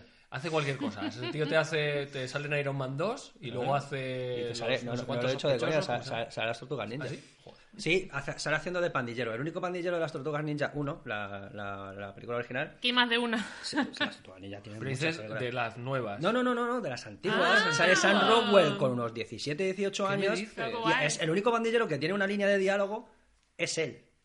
Jope. O sea, eso es un dato como el de Elijah Wood en Ahí, Futuro 2. ahí os lo dejo. Sale Sam Rockwell en las tortugas ninja 1. Pues ya tenéis una. Año excusa para verla. 1990. Ostras. Joder, buenísimo. Bueno, pues ¿de qué va la peli? Pues la peli es un niño que, que- que tiene como ídolo a Hitler y quiere ser un nazi como Dios manda cuando sea mayor. Por eso va a un campamento para hacerse un hombre. Un hombre aéreo mata a judíos, si puede ser. Y tiene como amigo invisible pues a Hitler, que le da sus consejitos y le dice pues cómo, pues eso, cómo matar, cómo comportarse. La verdad es que yo me imagino a Taika Waititi yendo a los estudios de la productora, que no sé cuál es, y diciendo, Tengo una idea. Ah, tengo un, un niño nazi en Alemania que tiene como amigo invisible a Hitler. a mí Entonces, eso me parece vamos, es una genialidad. No, no, y ya no solo. No, una no, genialidad. idea, pero, que, pero que lo que consiguen ciertos directores con muy poco. Es decir, este señor tiene tres películas. Ya está, ¿vale? Y ha conseguido con tres películas tener la suficiente influencia como para que una idea tan loca como esta haya un productor que diga, tiramos para adelante y la vamos a rodar. Tal vez le dicen, bueno, Bueno, a ver, Taika Waititi no creo que tenga el peso como para, como por ejemplo un Nolan, que a lo mejor le dicen, hazte tu Batman y luego te haces lo que quieras. Pero a lo mejor es un poco eso. Pero Mira, que- hazte tu Mandaloriano, un par de tal, hazte tu Love and que- Thunder de Thor Sí. y luego ya haces la que tú quieras. Pero sin todas esas sigue siendo el mil por ciento. O sea, Claro, no joder, es es que adaptarte. incluso, incluso la de Thor. Es que la si es que es claro, pero que incluso Thor, que yo es una película que defenderé a muerte por muchos ultrafans que, que, que, que, que, que existan, que la pongan a caldo. Es que me parece maravillosa. Eh, dijo, le dijo a Marvel, ¿vale? Que, mira, vuestras dos películas de Thor me parecen un truño, entonces voy a hacer otra cosa completamente distinta. Y la valentía de hacer Thor Ragnarok es. mm, Yo creo que ahí se bestial. juntan dos cosas. Una, que, que Waititi pues tuvo su nariz de decir, a mí o hago esto O hago esto, lo me hago voy. ¿no? Nada, sí, y, y que te digan que te vas no sería raro en Marvel. Claro. Han echado a Edgar Wright, por ejemplo, otro Ujú. director que a mí me encanta. Lo echaron de Ant-Man y no le dejaron hacer lo que quería. Y, y también creo que la franquicia de Thor, Marvel no sabía ni por dónde cogerla. No podía ser peor. eso Entonces, sí. claro, estaban tan abajo que dijeron, Claro, mira, se la damos claro. al friki este y el tío 900 millones de recaudación, ¿eh? No, no, Más pues que no, Batman y- contra Superman. Hombre, es que, ¿ves las diferencias? O sea. Las diferencias. ¿Qué pasa? Que haces una película, en este caso la de Thor, que es posiblemente el episodio más dramático de la historia de Asgard, pero lo Sí, claro. conviertes en una comedia ochentera ultra locada, quitando toda esa épica de mm, innecesaria que tenían las dos primeras películas para contarte nada. Aquí es todo lo contrario, toda esa épica se queda no en segundo plano porque está ahí, pero es eso, lo que prima es contarte la historia más dramática de la forma menos dramática posible. Y es que funciona como un tiro. o sea, me Que es, un poco lo que pasa en esta película. Estamos Claro. hablando de un niño que quiere ser nacido de mayor y que tiene unos problemas familiares de la hostia y que, joder, es que es una comedia sobre la, sobre la Segunda Guerra Mundial. Oiga, mm, ostras. Que consigue que nos riamos mientras hay gente diciendo Hell Hitler. Y muchas veces. Que esa, escena, esa, esa escena está sumamente genial. Sí, sí, sí, no me El, acordaba. el saludo, el Es saludo. que me, uh, pare- me bueno. pare- Hitler, Hitler, o sea, me pareció una sobrada tan grande. O sea, una muestra de ese humor mm, negro. Es que es humor negro para toda la familia lo que consigue Sí, esta película, sí, que es- también es muy difícil. Es muy difícil que es una película con tratando un tema tan espinoso y, y tan dramático. Utilizando un humor muchas veces un poquito, no voy a decir subido, pero que sea una película que la puede ver perfectamente un chaval. Es que yo creo Totalmente, que es pero un todos humor- los Es que me parece a, lo- es que muerte, vamos. me parece súper educativa esta Es que, película. es que yo no creo que sea humor negro, yo creo que es, es que Tiene es- momentos. Es, es humor, pero no hacen humor, o sea, hacen humor negro, pero no con el hecho de que la, de la gente muera, Hay sino momentos, con el ¿eh? hecho, bueno, vale, Mata, vale. mata judíos, que son demonios. No, etcétera. pero ya no claro, pero, pero es con la idea que tenían los nazis o la idea que tiene alguien que es racista de cómo es esa persona Claro. que, que piensa que... Pero por ejemplo, cuando está la Gestapo, cuando está la Gestapo en, la casa de, de ellos, que es el momento del eje- es que esa escena es maravillosa de principio a fin. Cuando terminan, eh, de repente dicen ellos, como acordándose, ay, es cierto que tenemos a un tío. Dice alguien algo de, de estar Colgado, Y dice, ostras, es verdad que tenemos a alguien colgando. Y te ríes diciendo, ostras, eh, ¿por qué me estoy riendo? Claro, ¿Vale? porque es que antes te han hecho un chiste sobre los clones. Claro. Eh, es que. Que es como si hubiera aparecido ahí, Es que eh, es como puedas, eh, Claro. es pero es maravilloso porque además eh, ese humor, eh, o sea, la película enseguida te mete en lo que, el, el tono de la película enseguida te lo mete y, y ves a Hitler haciendo el tonto y al principio dices, madre mía, esto va a ser un desastre y luego dices, pues es que me estoy Funciona todo. funciona como un Y tiro. visualmente es, es- es muy preciosista. De hecho, hay momentos que digo, Taika, tío, eh, ¿te has fusionado con Wes Anderson? To- O sea, sí, sí, has abrazado a Wes Que Anderson tiene ese naif, es verdad. y, y- y has sí. convertido, lo has llevado a tu terreno porque no dejas de ser tú mismo en ningún momento, pero visualmente tiene esa sencillez de, de no sé, de normalidad extraña, ¿sabes? Que, que- que tanto juega el Wes Anderson en sus películas y este tío la mete ahí porque en el fondo todo es muy ideal, ese pueblecito en el que aparentemente no pasa nada. paralelo. Exacto, y los niños son súper nazis y súper rubios y parece que ahí no pasa nada. Y luego, claro, sí que pasa, evidentemente. Mm. Está rodada súper bien. El, el humor además, que es... Quiero hablar mucho del humor porque creo que, claro, es una comedia. Es la base. Eh, es lo difícil que creo que es meter un humor tan gamberro, tan tonto. Sí, es ver, simplón. to- El- to- no tonto, sino. sí, a ver, es, es- Simple, es O simple. sea, Simple. ridículo. O sea, lo de los clones o lo de, no sé, Hitler metido en la cama del niño. La granada, es que mira, la escena de la granada, La escalera de Granada. desde o que empieza hasta que acaba, igual, es que es una, una secuencia tan genial. Claro, te estás descojonando es todo el rato paridas. Mm. No sé, Hitler hablando con el otro, no sé qué. con los uniformes de San Rockwell. Es como... El dibujo que hace San Rockwell. Que por cierto, es que esa es otra. Vosotros cogiste, vamos, supongo que sí que cogisteis el trasfondo de Sound Rockwell. Que gay. que es Ah, gay. sí. Sí, que- y que el rubio que va a quedar con que era él. su amiguete. Y sí, están sí, sí. los dos fantaseando con ese uniforme de fantasía nazi. Maravilloso. Que es que me parece tan genial cuando está el tío. Mira, aquí le voy a poner plumas y lentejuelas y dices tú, Dios, es genial. O sea, es Son que es- nazis en el orgullo, es Buah, no, es maravilloso. que a eso me refiero. Y llega Taika y dice, me voy a, voy a, vamos, vais a reíros todos con esto. Cuando son, sabes perfectamente que, claro, que el drama que tienen esas dos personas, que en el fondo eh, son dos desastres humanos, sobre todo el, el personaje de Sam- que hace Sam Rockwell es un desastre, porque por un lado quiere ser ese gran mariscal, eh, héroe de Sí. guerra, pero por otro lado, pues no puede dejar de ser lo que es, ¿no? Y es, es, es que me parece que igual hay un trasfondo. De hecho, el personaje de Sam Rockwell me parece, junto con el de Scarlett, lo, lo Sí. mejor que tiene la película en cuanto a construcción de personajes, vaya. Sí, y, y es humor que te mete los temas serios, pero de una manera como un caramelo envenenado. Mm. Es una cosa maravillosa porque no siempre hay que hacer un dramón Ahí y una está. ñoñería Eso para decirte es que mira qué malo es esto o mira qué drama era esto. O sea, esto te da el mismo mensaje que la película más dramática, más ñoña y más de llorar. La vida es bella. O- Por ejemplo. No, por ejemplo, o la lista. Es que el mensaje Sí, al final la es la lista de sí. Slender, que puede que sean dos, dos caras de la misma moneda. La lista de Slender es la realidad, es buscar eh, precisamente ese dramatismo de los hechos tal y como sucedieron y por otro lado construir una fantasía que es tan lícito como el otro para decirte el mismo mensaje. Sí, sí. Que esta gente tenía un problema de, de- de odiar a, cualquier, a cualquiera que fuese diferente. Y ya está, incluso gente tenía que vivir con ese odio sin entender muy bien de dónde salía, que al final es el mensaje que nos da. Y que, que es es- más una fantasía de odio que un odio real. Que es lo que, lo que el niño le meten por los ojos y por eso está tan flipado con el mundo nazi. Porque, no, porque es lo que se lleva, porque es lo guay, lo que, lo que hay que. Exacto. O sea, es que ese paralelismo. O sea, es que ya con eso es como. Ya, ya, Taika, lo que Qué quieras. maravilla. Sí, sí. O sea, joder, es que son los Beatles, es que no se pueden, no se pueden definir mejor. O sea, lo siguen ciegamente y, y ya está. Pero aún así, cuando llega algo que dentro del universo de la película es muy dramático, si es que no es súper dramático todo el contexto que te están contando, pero dentro de la película es mucho más dramático que maten a su madre que, que maten a... o que estén hablando de colgar judíos, de matar judíos. Aún así, no está jajajiji, sino que cuando tiene que ser dramática, tú lo sientes. Claro. Y te duele y estás con una coña y cinco segundos después está la madre colgando, que solo se ven los zapatitos con los, los zapatos con los que baila, que son maravillosos. Y joder, lo sientes y dices, joder, qué pena. Qué pedazo de actriz es Scarlett Johansson. eh. También O sea- es verdad que el, perso- el personaje de Scarlett es, es el único tierno realmente, o sea, el único que le da amor incondicional, que hace el gilipollas, el, el tonto, para que él no esté mal, o sea, es, es la dulzura personificada. Entonces, obviamente, sea, no te van a no te van a meter el dedito en la llaga, ya bastante que sepas que ya ha muerto, que ya con no tener el resto de película ya es suficiente drama. No, no, y aparte es eso. uf, es que a mí la escena esta de cuando ella está cenando con su hijo y tiene esa pelea y, se- y- y empieza a jugar padre, con ¿no? dos papeles.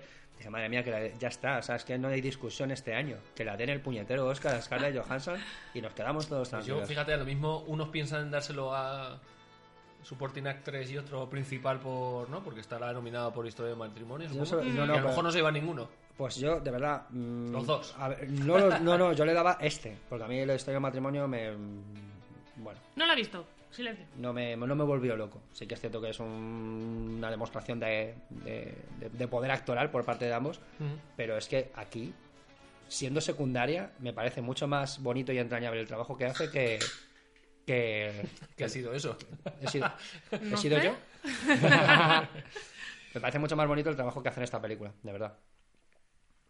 Sí, la verdad es que tiene un... un- Y encima, claro, el, el punto del que partimos no es el niño indefenso que es una víctima, sino que quiere Es ser un nazi. y es una amenaza. Es que la amenaza claro, es o sea, él. eh, Exacto. O sea, el punto en el que puede resultar complicado es que él decida, "Ah, no, claro, tengo un judío en casa. Voy a Sigue- matarle. claro, siguiendo mi propia prerrogativa, esta, esta chica, que ni siquiera es una chica, que es judía, no olvidemos eso, eh, no debería estar aquí. Y no, y la relación que se crea entre ambos es absolutamente maravillosa. Que con es, es que además el final es tan, tan, tan, tan redondo y tan, tan, tan bonito. Esa última secuencia de los dos bailando en la puerta de casa. O sea, es, Con Bowie. es, es, es, de verdad, es que encima de eso, ya, ya has visto toda la película, ya te tiene atrapado, enamorado, porque esta película te enamora. Y encima te cierra así, dices, ya está. Taika, toma mi dinero. Y esa- lo que ya Y lo- con esa no, no, referencia- literalmente. Con esa literalmente. referencia a la ternura de la madre también del bailar. O sea, Claro, porque claro, la última vez que vimos a la madre fue moviendo los pies eh, a la altura, como has dicho tú antes, a la altura de la cabeza del niño, bailando y diciendo, pues lo importante de la felicidad es que bailes, no sé qué, ¿no? Y Como es que ella, la niña judía, él le pregunta y dice, oye, ¿qué es lo primero que vas a hacer cuando Exacto. seas libre? Y ella dice, bailar. Joder, es que es... es... Es que es Oh, genial, se me- es genial. ponen los pelos de punta. ¡Ay, Mm. Qué bonita! Sí, como él le dice, vamos a hacer un, un plan para conseguir ser libres, no sé qué. Abre la puerta y dice, ya está, lo hemos conseguido. Como, "Ah, qué bonito". Sí, Muy que bien. es también lo que decía la madre, ¿no? Antes de salir, en plan de... ¿Cómo Sí, está la decía, cosa? "Está ¿Está todo chunga? supermal". Está chunguísima. Y salen ahí... Jo, qué Y- bonita. Sí. Ay, y luego, bonita. Taika Waititi. No sé si se nota que nos gusta este hombre. Un poco. Pero es que a mí, como actor cómico, Es genial. pierde un poco de fuelle. Pero es que al principio, Hitler.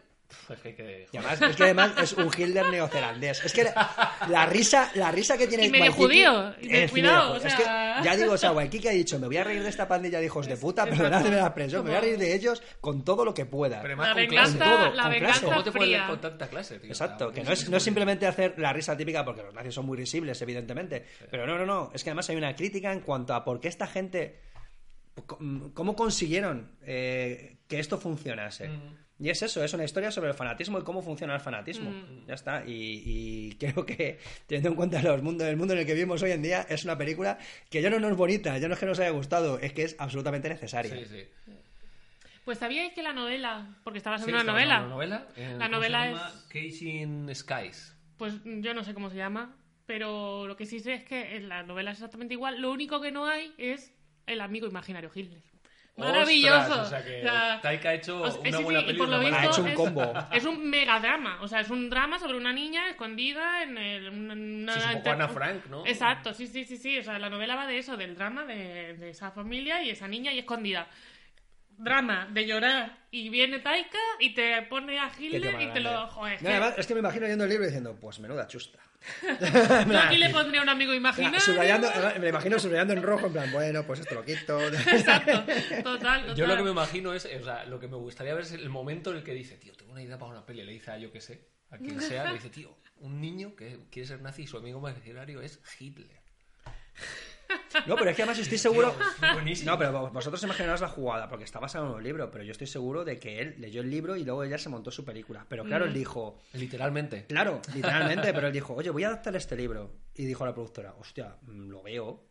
Y ella fue luego, Dijo, bueno, le voy a claro, mandando el guion, los productores diciendo, hemos comprado los derechos de esta mierda, a ver cómo, cómo tiramos ahora. También es verdad que lo del amigo imaginario es que también está muy bien metido dentro de la historia porque realmente estamos viendo que el niño lo que le falta es el padre, que está en Mm. la guerra entre comillas y lo que es es un desertor ayudado que ayuda a judíos y le han- lo tendrán por ahí colgado o matado. El caso es que como el niño con esa escena de Scarlett hemos visto clarísimamente que no que el padre es una figura joder, muy Ausente. importante para el desarrollo de su infancia y que no lo tiene y para él su padre es Hitler, es su amigo invisi- invisible en al- al- con el que apo- se apoya, al que le pide consejos, o sea, su padre para él es Hitler. Y Y estamos a- hablando poco de otro maravilloso personaje que es El niño. el amigo. ¡Ay, el niño por gordito, qué majo! un acento inglés. Es, es maravilloso. bueno, por- a todo esto, todos hablan en inglés perfectamente porque esto es una fábula y ya está. Sí, es más, Claro. Es una película y Ya está, vale todo. si el niño tiene un... Bueno, o- oye, que un niño tenga como amigo invisible a Hitler no tiene por qué ser... Puede ser real, ¿eh? No, Ya, no, no, bueno, no. pero a ver, yo creo que responde a eso, para, para mi gusto, a su falta de padre. Sí, Mm. seguro. Pero vamos, que te gusta el niño, ¿no? El No, no, gordito. es, es- y ya el contrapunto que le da a él, o sea, esas reflexiones que hace de señor mayor. Que- total. porque además es que él- no, no, y ya no solo eso, sino que él es súper consciente de lo que pasa alrededor. Como en plan, joder, pues nos estamos perdiendo la guerra, pero aquí me tienes con mi lanzacohetes, ¿sabes? En plan, voy a morir, pero voy a ello. Y en plan, es que, y a mí la frase es, "Jo, es que corren malos tiempos para ser nazi. me, haría, me haría una camiseta con esa frase, te lo juro. Y luego- es bestial.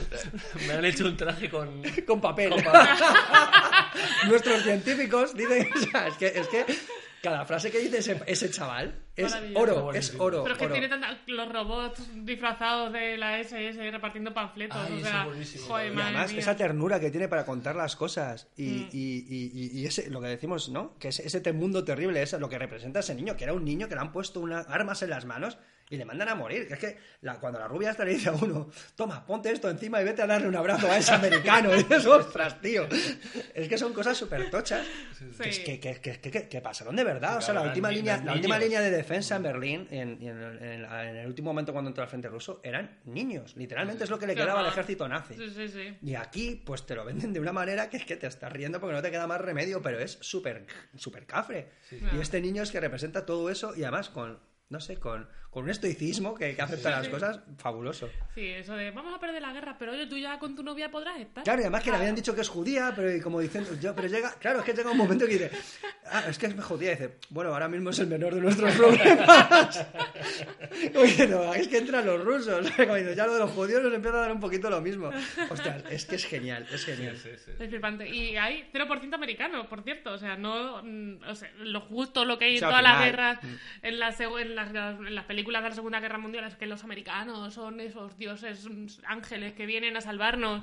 Aquí ni uno, o sea, ni una Bueno, cara. ver, una A ver, carretilla, sí, una sí, esta sí. con una Con bandera bandera. ahí. Sí, pero bueno, que, bueno. pero que están diciendo todo el rato que realmente los que entran a darles caña son los rusos. Están todo el rato hablando, es que los rusos están aquí. Y los que, los que fusilan a. En el final de esa. Son- son rusos. Son rusos. No lo sé. Pero para mí que son americanos. No lo pero sé. que no, que no les dan Yo ningún protagonismo. No lo, no, lo, no, lo, no lo especifican mucho. Claro, eso está apartado para que veas que al final San Rockwell no es tan malo. O sea, que... Es que no es malo en ningún momento. Y es el- de hecho, es el que le. Cuando él está un poco perdido por después del accidente, que es feo, que está inválido y demás, es el que da estos trabajillos de mierda para decirle: "Mm, tienes que ser útil. El que se calla cuando se da cuenta que la niña Exactamente. no es su hermana. De- eh, bueno, que se ha equivocado con la edad, sí. Sí, no, sabe, Ajá, sabe perfectamente lo que claro. hay. El otro se calla, sí, se sí, queda como diciendo aquí, vamos a callarnos todos y tiramos para adelante. O sea, que es un personaje Es el pequeño héroe. ¿Ves? Pero lo que estábamos diciendo antes, que dentro de, de- Incluso también esa idea que da la película, que a mí me parece muy interesante y que se habla poco, y que esto fue así, es que dentro del propio, de la propia Alemania había alemanes que odiaban a Hitler y odiaban lo que se estaba convirtiendo su país. Que volvemos al tema del patrioterismo y, y la banderita. No, no, es que resulta que había alemanes muy alemanes, que se sentían muy alemanes, que estaban viendo cómo les arrebataban su país con mitología. No. Y eso también es muy chulo que lo digan, la propia resistencia que hubo dentro del propio país, que también hace una referencia a la Operación Valkyria. Ah, sí. Cuando habla el tuerto este que me quiso matar. Claro, que fue, fue- claro que, que dentro del propio ejército alemán hubo gente que dijo, este tío, Sí, yo creo ¿qué, que qué hace aquí? O sea, esta película la ve una persona alemana que y no creo que se sienta ofe- no ofendida. No, ofendido para nada. Ni Se sentiría más "Joder, ya ofen- están machacando Al revés, ¿no? al Más revés. ofendidos con ¿Ves? 1917. Claro, es que en 1917 lo que hablábamos de ese maniqueísmo, de- no, no, es que aquí hace una especie de eh, visión global del- de, lo que era el contexto dentro de la propia Alemania, antes de que llegasen los americanos durante el conflicto, que volvemos al tema, que es muy inteligente hacer eso mientras estás haciendo a la gente reír. Sí, sí. Que, que en Alemania no todo el mundo era nazi. Leches, es que era así. O algunos, incluso algunos serían nazis porque no les quedaba otra. No, ¿eh? no, incluso, y si no, claro, pues- claro, no, y sobre todo dentro del ejército, ya era un ejército alemán, que el ejército alemán sí que es cierto que venía de la Primera Guerra Mundial, se sentía Están calentitos. No, claro, se sentían como muy ninguneados porque habían perdido la guerra y tenían muchas ganas de revancha. Y- No. y- pero una cosa es eso, una cosa es buscar un conflicto bélico y otra cosa es que comulgasen con las ideas de aquí el Con colega del bigote. O sea, es que es muy distinto. Uf, me han entrado una ganas de verla otra vez. A mí ¿Verdad? también. Es que es muy buena, es, Increíble. es una gran película. Es una gran película. Qué pena que, bueno, no sé, a lo mejor gana el Oscar.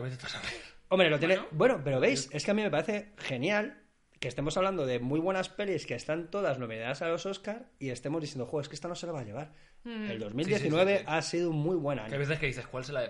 Pues esta, Pues porque bueno, no hay ¿no? otra, ¿no? A mí en los, en los Goya este año, por ejemplo, también me ha pasado un poco de ver las películas nominadas y decir, jo, es que tenemos aquí un, Bueno, una sí. cantidad y calidad Sí, sí, sí. bastante interesante. La verdad es que en general yo creo que ha sido un muy buen año. O sea, de estas veces que dices, juez, me va a dar tiempo a verlas todas. Para los bocazas del cine español.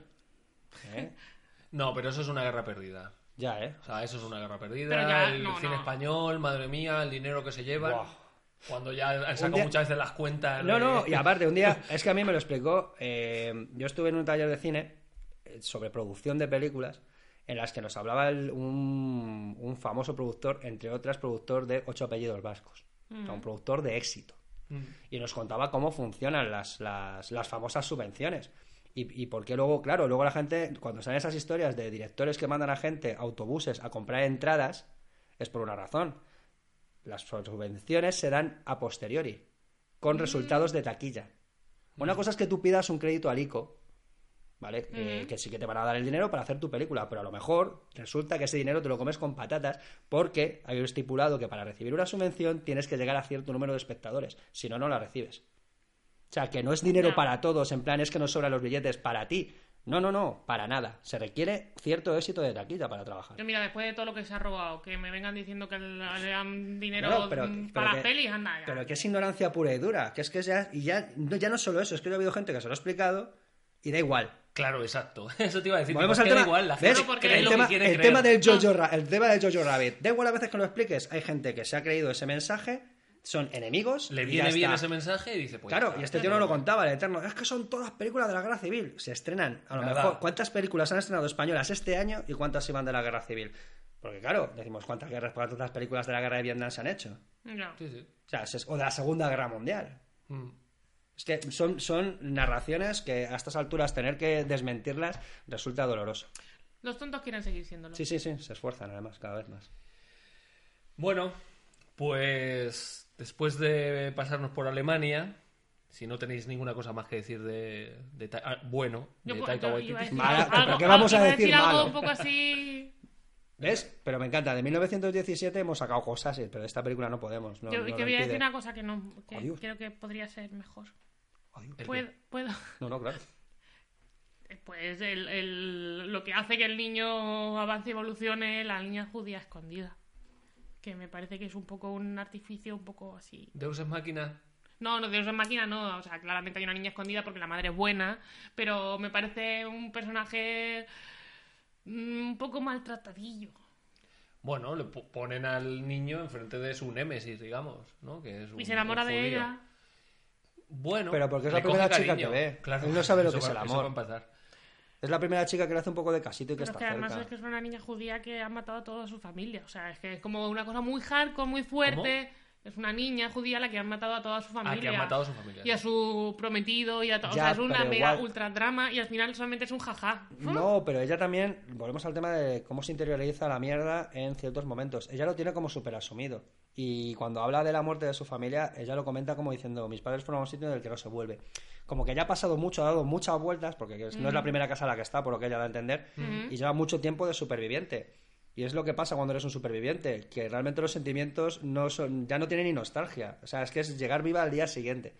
Entonces, en ese sentido, creo que con las, los diálogos que tienen ellos, porque ella es una tía fuerte eh, y de hecho orgullosa de ser lo que es, cuando habla, por ejemplo, de los referentes bíblicos, o sea, Sí, mi, sí. mi tribu ha matado gigantes, Eh, Hemos somos los elegidos elegidos. por Dios, ¿sabes? Que también Eh, es un poco Beatles, eso, pero bueno. Es Sí, como- no, pero pero- te ponen un libro de 3.000 años que han matado gigantes. Sí, bueno, pues no pero, pero es la re- ya estamos, cada uno tiene sus mitologías. Sí, sí, sí. la que hagas con ellas y ahora pues, si nos ponemos a hablar del Estado de Israel también nos reímos. Pero. Eh, hablando de este caso en concreto, Mm. ya se- claro, en ese momento también tiras de orgullo, te están matando por ser lo que eres. Ya, o sea, sí, te están sí. matando por el mero Por hecho. chorrada. O sea, da igual, o sea, ya está. O sea, independientemente de las ideas que tengas en la cabeza, te están matando porque vas a rezar a un sitio concreto eh, los sábados. Ya está. O Que sea, sí, que es sí, que, que es eso. Pero Eso que te es- refuerza más en tu- Claro, y ella, ella lo lleva con, con. Llega un momento en que, claro, se siente orgullosa de ser lo que es. De hecho, cuando ella empieza a saludar a los judíos, la ves perfectamente que se está mordiendo. O sea, a los judíos, a los nazis, se está mordiendo los labios cuando dice el Hitler. O sea, lo dice entre dientes. A mí no me parece que sea tan maltratado porque tiene sus momentos de gloria también la muchachita. Creo. Bueno, bueno, bueno. Y aparte de eso, estás descojonándote vivo, vivo por la escena de High Hitler, High Hitler, High Hitler, y a la vez estás, con ella, sufrir claro. y diciendo tú, fíjate, estás, con eso ella. cuando está ahí que explota. Una Y película, es ella, vamos, pero además que es ella la que decide salir Sí. y, y- y cumplir su papel cuando se está muriendo por dentro, porque esa gente ha matado no solo a su familia, ¿no? Es que básicamente está exterminando a tu pueblo. pueblo, mm. ¿Vale? O sea, está matando a 6 millones de personas que son como tú. O sea, es que es muy heavy. Bueno, claro, el caso es que es muy heavy y, y no se trata se trata muy light porque es una comedia, ¿vale? Que sí, que es, es lo único que en la película me rechina un poco cuando lo pienso y ya está. O sea, por Mm. bueno, eso quería no es sacarlo. la película sobre la niña. No, es por sobre supuesto que no. Niño, sí, sí, sí, pero que me, ya está. O sea, ya os he contado porque quería comentarlo. La única mega mini cosa. Bueno, a mí otra cosa que no me gusta. Bueno, es- bueno, bueno, bueno, bueno, bueno, bueno. Se abre la veda. Se me da la vela. Es que el final de Hitler sea que le pega una pata y se va por la ventana. Pero un fuck off Hitler. También quiero una... Fuck ¿ves? off y Hitler, vale. me, pero haría, me haría un montón de camisetas con frases de esta peli, tío. o sea, A mí me hubiera gustado más que se hubiera derretido o alguna cosa así. o no sé, pero es como la- muy... Es muy... Más imaginario, ¿no? Sí, claro, más imaginario La que se algo desvanezca tan- en una nube. Claro, Pues es a en mí- plan, cuando el niño deja de creer en mí o de mis ideales, desaparezco porque no tengo sentido. Ya, pero no que, me- se- que se queme en una hoguera. Hubiera estado guay en plan de... Arde. No, que le- yo creo- yo Taika, está guay, ¿eh? Pero yo lo que hubiera hecho al final es que se hubiera enfadado y se hubiera ido o algo así. Es en plan, ¿no crees en mí? No, que sí, me voy. Sí, pero está Te perdiendo la Ya, pero oportunidad se va de- él, y él tiene que desquitarse. Claro. En plan, me siento engañado porque en el fondo él ha sido un cobarde, que esa es otra. Cuando se le rompe el corazón, cuando, no, es que Hitler nos ha dejado. La, la cara de que le cambia al niño, en plan, Sí, sí, ostras, es verdad, razón. se, me, se me muere mi, mi, so- mi- mi sustento, el pilar sobre el que yo mantengo mi vida, Mm. acaba de ser el carajo. Y luego, aparte, eh, queda como muy de, de dibujos de Hanna-Barbera, del Correcaminos Sí, por sí, el estilo. totalmente. O sea, y que creo que esto también es una gran referencia de, de, de Taika. Así que, para mí está bastante guay. Bueno, pues se ha estropeado el micro de Santi, no va a poder seguir con otro programa. bueno, pues vamos a coger un barco De nombre extranjero. de nombre extranjero, nos vamos a ir un siglo para atrás, creo, ¿no? Que está ambientada la siguiente película de la que vamos a hablar. Tampoco tenemos muy claro el espacio temporal. Sí, siglo no- XIX, no nos importa, finales ¿no? del XVIII, puede ser por ahí. sí. Exacto. Porque vamos a hablar de la nueva peli de Robert Eggers, el director de La Bruja. No sé si La Bruja os gusta, María, ¿a ti te gusta La Bruja? Mucho. The Witch. He visto la novela, la vi y me flipó, la verdad. O sea, no sabía muy bien a dónde iba y cuando vi a dónde iba dije, ¡la leche! ¿A dónde me has traído? Maravillosa. Hombre, ¿dónde va? Está muy bien, pero ¿cómo, cómo va hacia allí también, eh? Sí, Porque, sí, sí, que sí, pero que es una película también que te mete, te mete, te mete y a pesar de su ritmito así tranquilote, joder, muy bien. O sea, Tú, Santi, de las películas los de miedo de la década, En ¿dónde la los pones? altares. ¿Encima Ojo. de Hereditario o debajo? Yo- ¿La bruja? Sí. Eh, jo, ¿quién quieres ¿Número más? qué? ¿Papá o mamá? Es que... ¿En serio? ¿Cómo lo sabía? No, a mí es que, a ver, ahora vamos a, ahora vamos a hablar de esto del horror, del horror elevado y de Ari Aster y de Robert Eggers y de todos estos directores que están saliendo. Y de Jordan Peele. ¿Ves? A mí, A mí por la ejemplo, la- ya, pero Peele, por ejemplo, ¿No? es que no, me- no, no ¿A ti acaba, no acaba de... Get Out, mm, sí y Get no. Out es maravillosa. Sí y no. Y me pasa lo mismo con Ash, que tiene cosas que sí y cosas que detesto. Cosa que no me pasa ni con Eggers ni con Aster, con ninguna de sus dos películas. Ya lo digo de antemano. O sea, para mí son dos directores que están muy por encima del resto en muchos sentidos.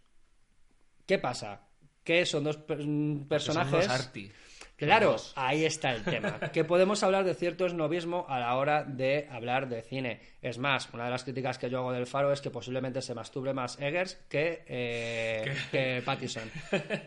Bueno, porque... Ya ah, decir, ya decir. Es así, La- por eso la- digo. ¿vale? en la elección de coger ese formato tan cuadrado que no es ni siquiera un 4 tercios, es Ya. más aún uno con 1.19, que es casi cuadrado, para dar claustrofobia. Y ya no, no sé solo qué. eso, es que Y la- luego, obviamente, el blanco y negro. Claro. O sea, esas elecciones, el blanco y negro a lo mejor, pero yo lo del 1.1.19 entiendo lo de la claustrofobia, pero no, no, lo, no lo veo. Aparte, es que esto es un homenaje desde que empieza hasta que acaba al, eh, al cine alemán de, de- de posguerra. O sea, Pues a mí me va es- más Bergman, ¿eh? Mucho. En la, en la forma de narrar, en los ritmos, es más Bergman, puede que sí. Pero en el formato visual, entre otro- otras muchísimas referencias, es que está Murnau. Murnau está presente en todas partes. Es más, eh, yo antes del Faro, este tío lo que dijo es que su siguiente proyecto después de La Bruja era una adaptación de, del Nosferatu. Qué bien. De hecho, está ahí todavía pendiente. O sea, yo cuando se, cuando me dijeron que estaba metido en el. Cuando, cuando, cuando leí que se metía en el faro, dije, espera, espera, espera, este no era tu proyecto, amigo. Quiero decir que él tiene muy claras las referencias visuales. Y creo que en ese sentido, toda la película es un homenaje constante, a, sobre todo a Murnau, entre otros muchos directores de, de la época. Vamos a, a todo el tema del expresionismo. Entonces, ese formato precisamente es el que vas a ver en esta, en esta clase de películas, aparte de la claustrofobia. Pero para mí es que es eso, sobre todo quiere dar la sensación de Pero este Es- formato es y el incluso negro, más ¿no? la cerrado, todavía más el que- cerrado. claro, eso te iba a decir. puede ser. Pero era la fotografía cerrado. muy negra, o sea, no es un blanco y negro, es casi negro Sí, con sí, un sí, blanco. es negro, Sí, es sí, negro sí, y sí. tiene un contraste de luces bestiales, porque además juega muy bien con eso, entre los espacios cerrados, la tormenta y los días de claridad. Mm, Juega muy sí, bien sí. con ese sentido de las luces, pero porque para mí esto es que el problema de- del faro, mm, desde mi punto de vista, es que pasa un poco también con la bruja, menos, pero pasa, en el que a Eggers contarte una historia se la trae al pairo.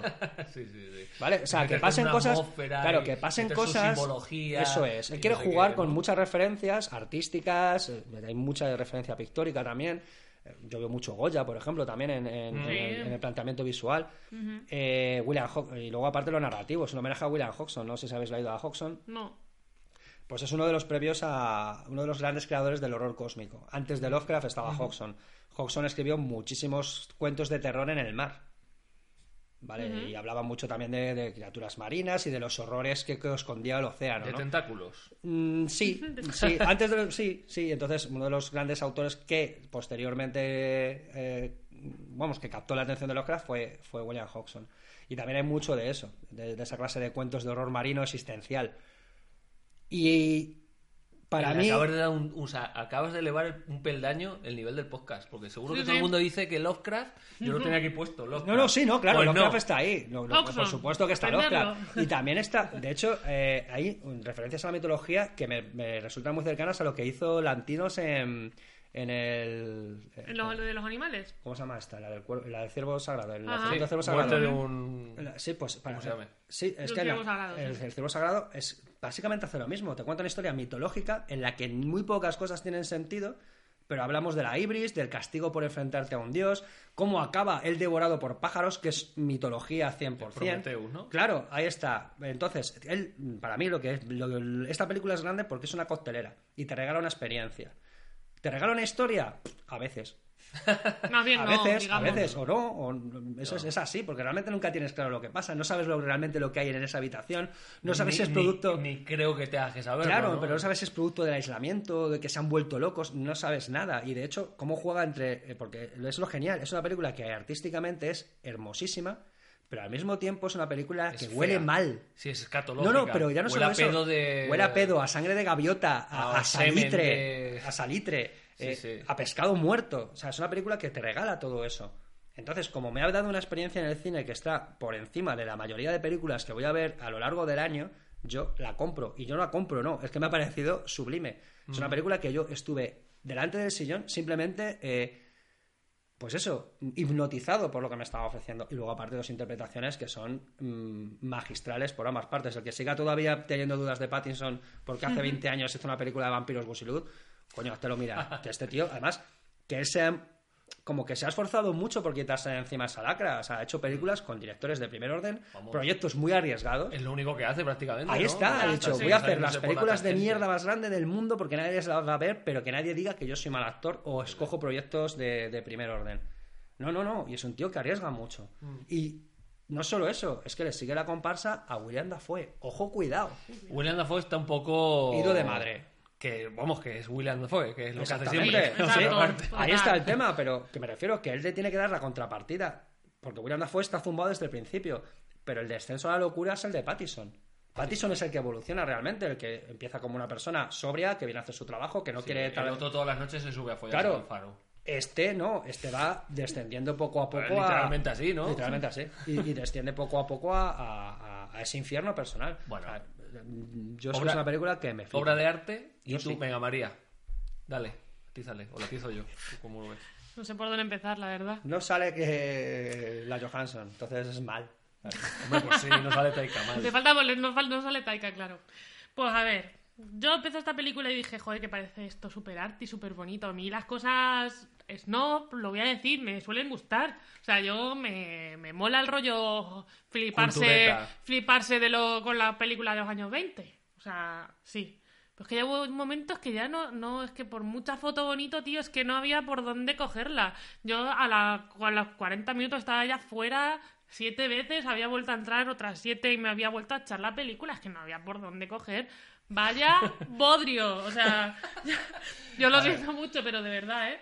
O sea, Yo- ni un guion, un desorden, un, un montón de referencias que, que, que guay, o sea, que me parece estupendo Hodgson, pero es que no, que no, o sea... uf, A ver, yo, yo creo dolor. que, que esta película es un poco como conecte contigo, ¿no? Como dice Rodrigo Cortés siempre. Y esta película conmigo no conectó.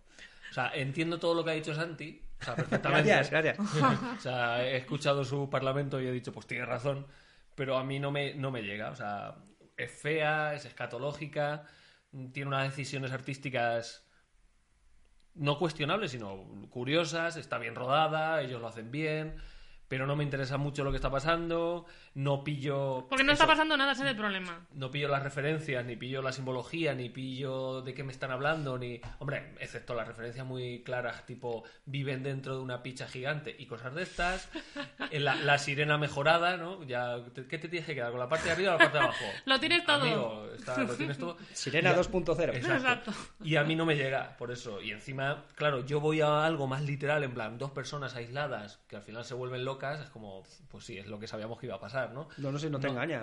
Por Es- supuesto, es no, te explica nada, ni te porque creo que este tipo de películas tienen que ser así.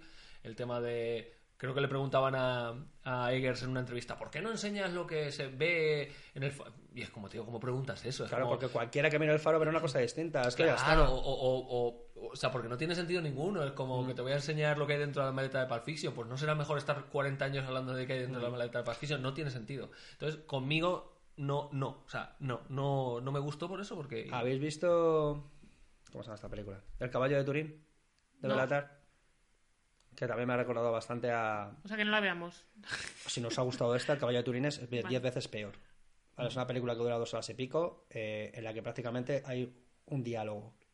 Pero si a mí todas... ¿Vale? O sea, no, a eh, mí esas eh, cosas me, me gustan plano- A mí generalmente. tiene un plano secuencia, el, el inicio, eh, es que va de eso, de un padre y una hija. Se supone que parte de la historia de un momento en el que, bueno, eh, Nietzsche fue testigo de cómo un cochero se, em, se, se dio, se a golpes con el caballo de su, de su carro. Entonces llegó un momento que Nietzsche entró en angustia y se, y se abrazó al caballo para que le dejase de pegar. Entonces lo que cuenta es la historia de ese cochero, por decirlo de alguna manera.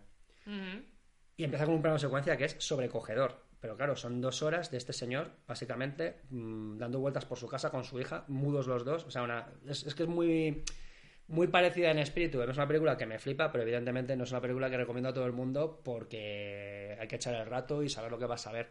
Pero en cierto modo, también es en blanco y negro, un formato también muy... de- no, no recuerdo exactamente de qué año es, finales de los 90, principios de los 2000, no me acuerdo. Y Belatar es que es un director complejo. Bueno, a mí es un director que me gusta mucho, pero ojo. Y me parece una gran, una gran referencia para, para esta peli, esa peli en concreto, o el cine de Belatar en, en, en general.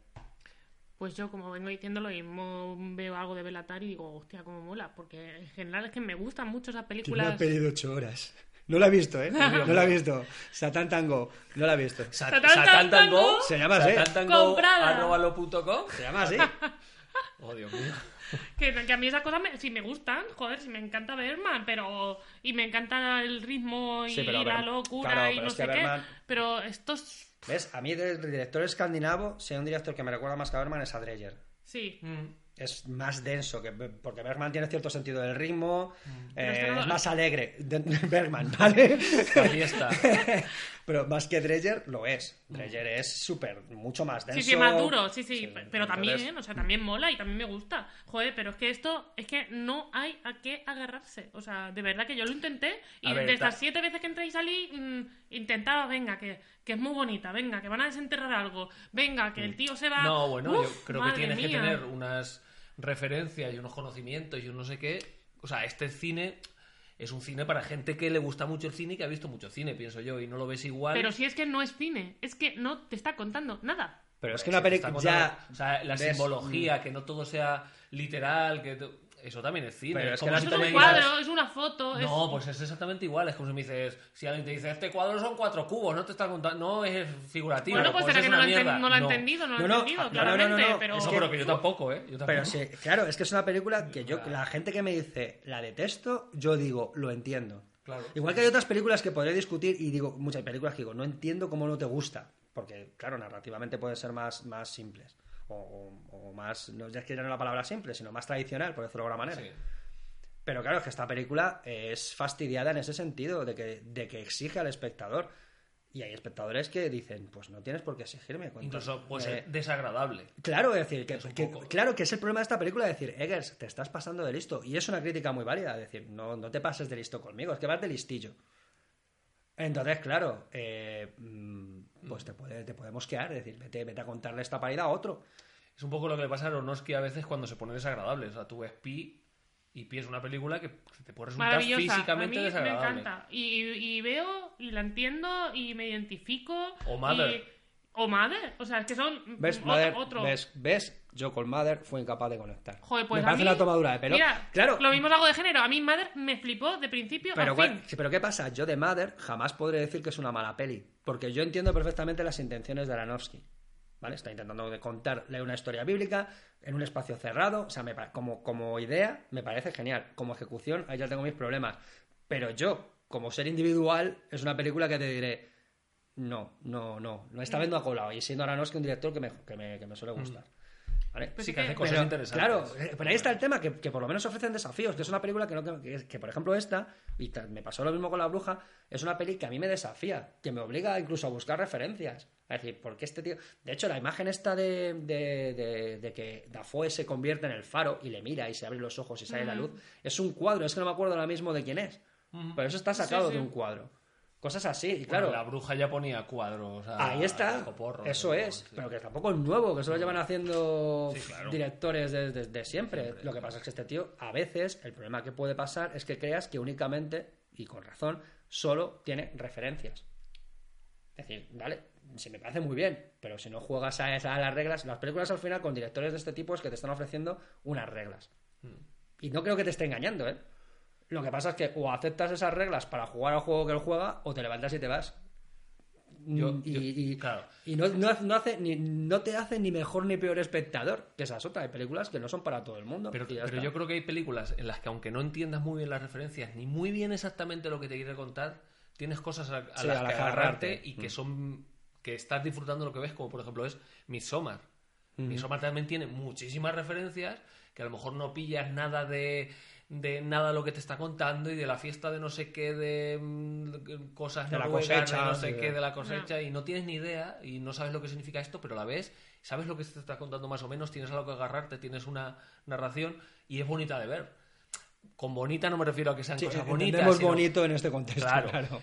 Entonces, yo en el faro, la verdad es que eh, pues hubo un momento que era como, mira, tío, no me Mm. estoy enterando de nada, me parece feo y no me apetece, no feo, sino no me apetece seguir Desagradable, estoy- sí. Mm. desagradable y no me está gustando nada. Entonces, me- no hago pie en ningún momento. No sé si eso es lo que te pasa un poco a, a ti también, María. A mí es que perdió el interés. O sea, de verdad que llegó un momento en el que no.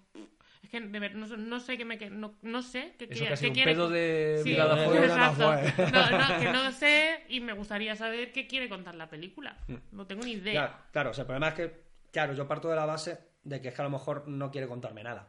Salvo eso, un descenso a la locura, ya está, y sin más. Y luego, aparte eso de qué es exactamente ese descenso a la, a la locura. ¿Había algo en el faro? ¿Quién lo sabe? Eh, Claro, es que Claro, son- si te lo tomas mí literalmente, puede no tener mucho sentido. No, no ¿sabes? lo En plan, tiene. Claro, muéstrame lo que hay arriba, a ver qué es lo No sé, tampoco no me hace falta, pero es un descenso a la locura de un personaje que me importa nada, que me cae mal desde el minuto cero, sí, con un ¿eh? compañero que me da más asco todavía. o sea, es como, pff, tío, es que eh, Pero- quiero ser la gaviota y escapar de ahí. O sea, De comerte las entrañas. Pero es que el sí, sí, protagonista- o sea, me quiero comer a este tío para que se acabe la peli. Pero Ya el está. protagonista, es que para mí el protagonista, es que el título para mí es literal, el protagonista es el faro. Pero si el mo- faro es lo único que está ahí tocando las narices. Pero el faro se mueve, el faro cambia, el faro muta, se inunda, las habitaciones se extienden, desaparecen los muebles. O sea, quiero decir, el, es- el espacio en esta película es que está por encima de los personajes. O sea, cómo, cómo, cómo el faro va mutando y cómo las, las escaleras de repente se, se hacen más largas, más cortas. Yo, de verdad, es mm, mucho más pequeño y es casi como la mansión, como el hotel de- del- del resplandor, por decirlo de alguna manera, en cuanto a monstruosidad eh, construida, ¿no? En ese sentido. Y claro, yo me quedo con esas cositas y me parece una experiencia visual y narrativa diferente que a mí, me, ya digo que me, me pareció sublime. Yo estaba hipnotizado. ¿Qué pasa? Que al estar hipnotizado, repito, como si de repente No. salen enanos vestidos de fallera. Es que dije, me, me vale. Todo lo, bien. lo compro, tío. O sea, me parece fabuloso. Ya, yo, mira, normalmente te lo compro todo, Santi, pero esto no te lo No, no, no, no. Me parece muy razonable, ¿eh? Todo lo que dice, pero joder, es que te lo Sí, sí, juro claro. que es de esto que intentas, intentas, intentas y, y nada. Mira, esto es lo típico. No me gusta, no me gusta poner este referente porque es muy snob, pero esto es como la, cuando vas a comer a un restaurante de estos que se supone que son la pena, ¿no? ¿no? Y te ponen un plato que dices tú, sí, bueno, una explosión de sabor en mi boca, pero según salgo de aquí me voy al McDonald's. A llenarme la panza. ¿Vale? sí, Voy a sí. comer una mierda como un piano, pero, pero una Big Mac ya. Mm. Claro, esa- eh, que, que a lo mejor es un poco tipo de experiencia. Que sí, que a lo mejor es excesivamente snob. Que sí, que Eggers ya digo, en mi opinión, la crítica máxima que se puede hacer a esta peli es que Eggers se mata a pajas tanto como su personaje. Ya está. Y es así, es que es así. Pero claro, eh, sí, sí, es verdad que al día siguiente me vi una de Dolph Lundgren. para, para ese detox, favor, ¿no? Por favor, lo que os comentaba. Antes, antes hemos estado hablando, antes del programa, que yo últimamente estoy viendo muchas series precisamente para desintoxicarme de cierto tipo de cine. Gracias, Robert Eggers. Series normales, ¿eh? No Claro. series Sí, estoy viendo, de, tailandesas estoy o viendo The Office. o- Estoy viendo The Office. ¿vale? Cosas así. Porque necesito, de necesito desconectar y siendo The Office una grandísima serie, no, no es que sea de menor calidad. Pero esa clase de cosas Es un que, que poquito... no me la puedes comparar. Es que No, no. claro, claro, pero esas cosas un poquito más ligeras porque últimamente veía muy rollo Eggers y he dicho, tío, Santi, eh, encima vivo solo y un día voy a acabar yo a agarrar una botella de whisky y mi casa la voy a ver diferente y no.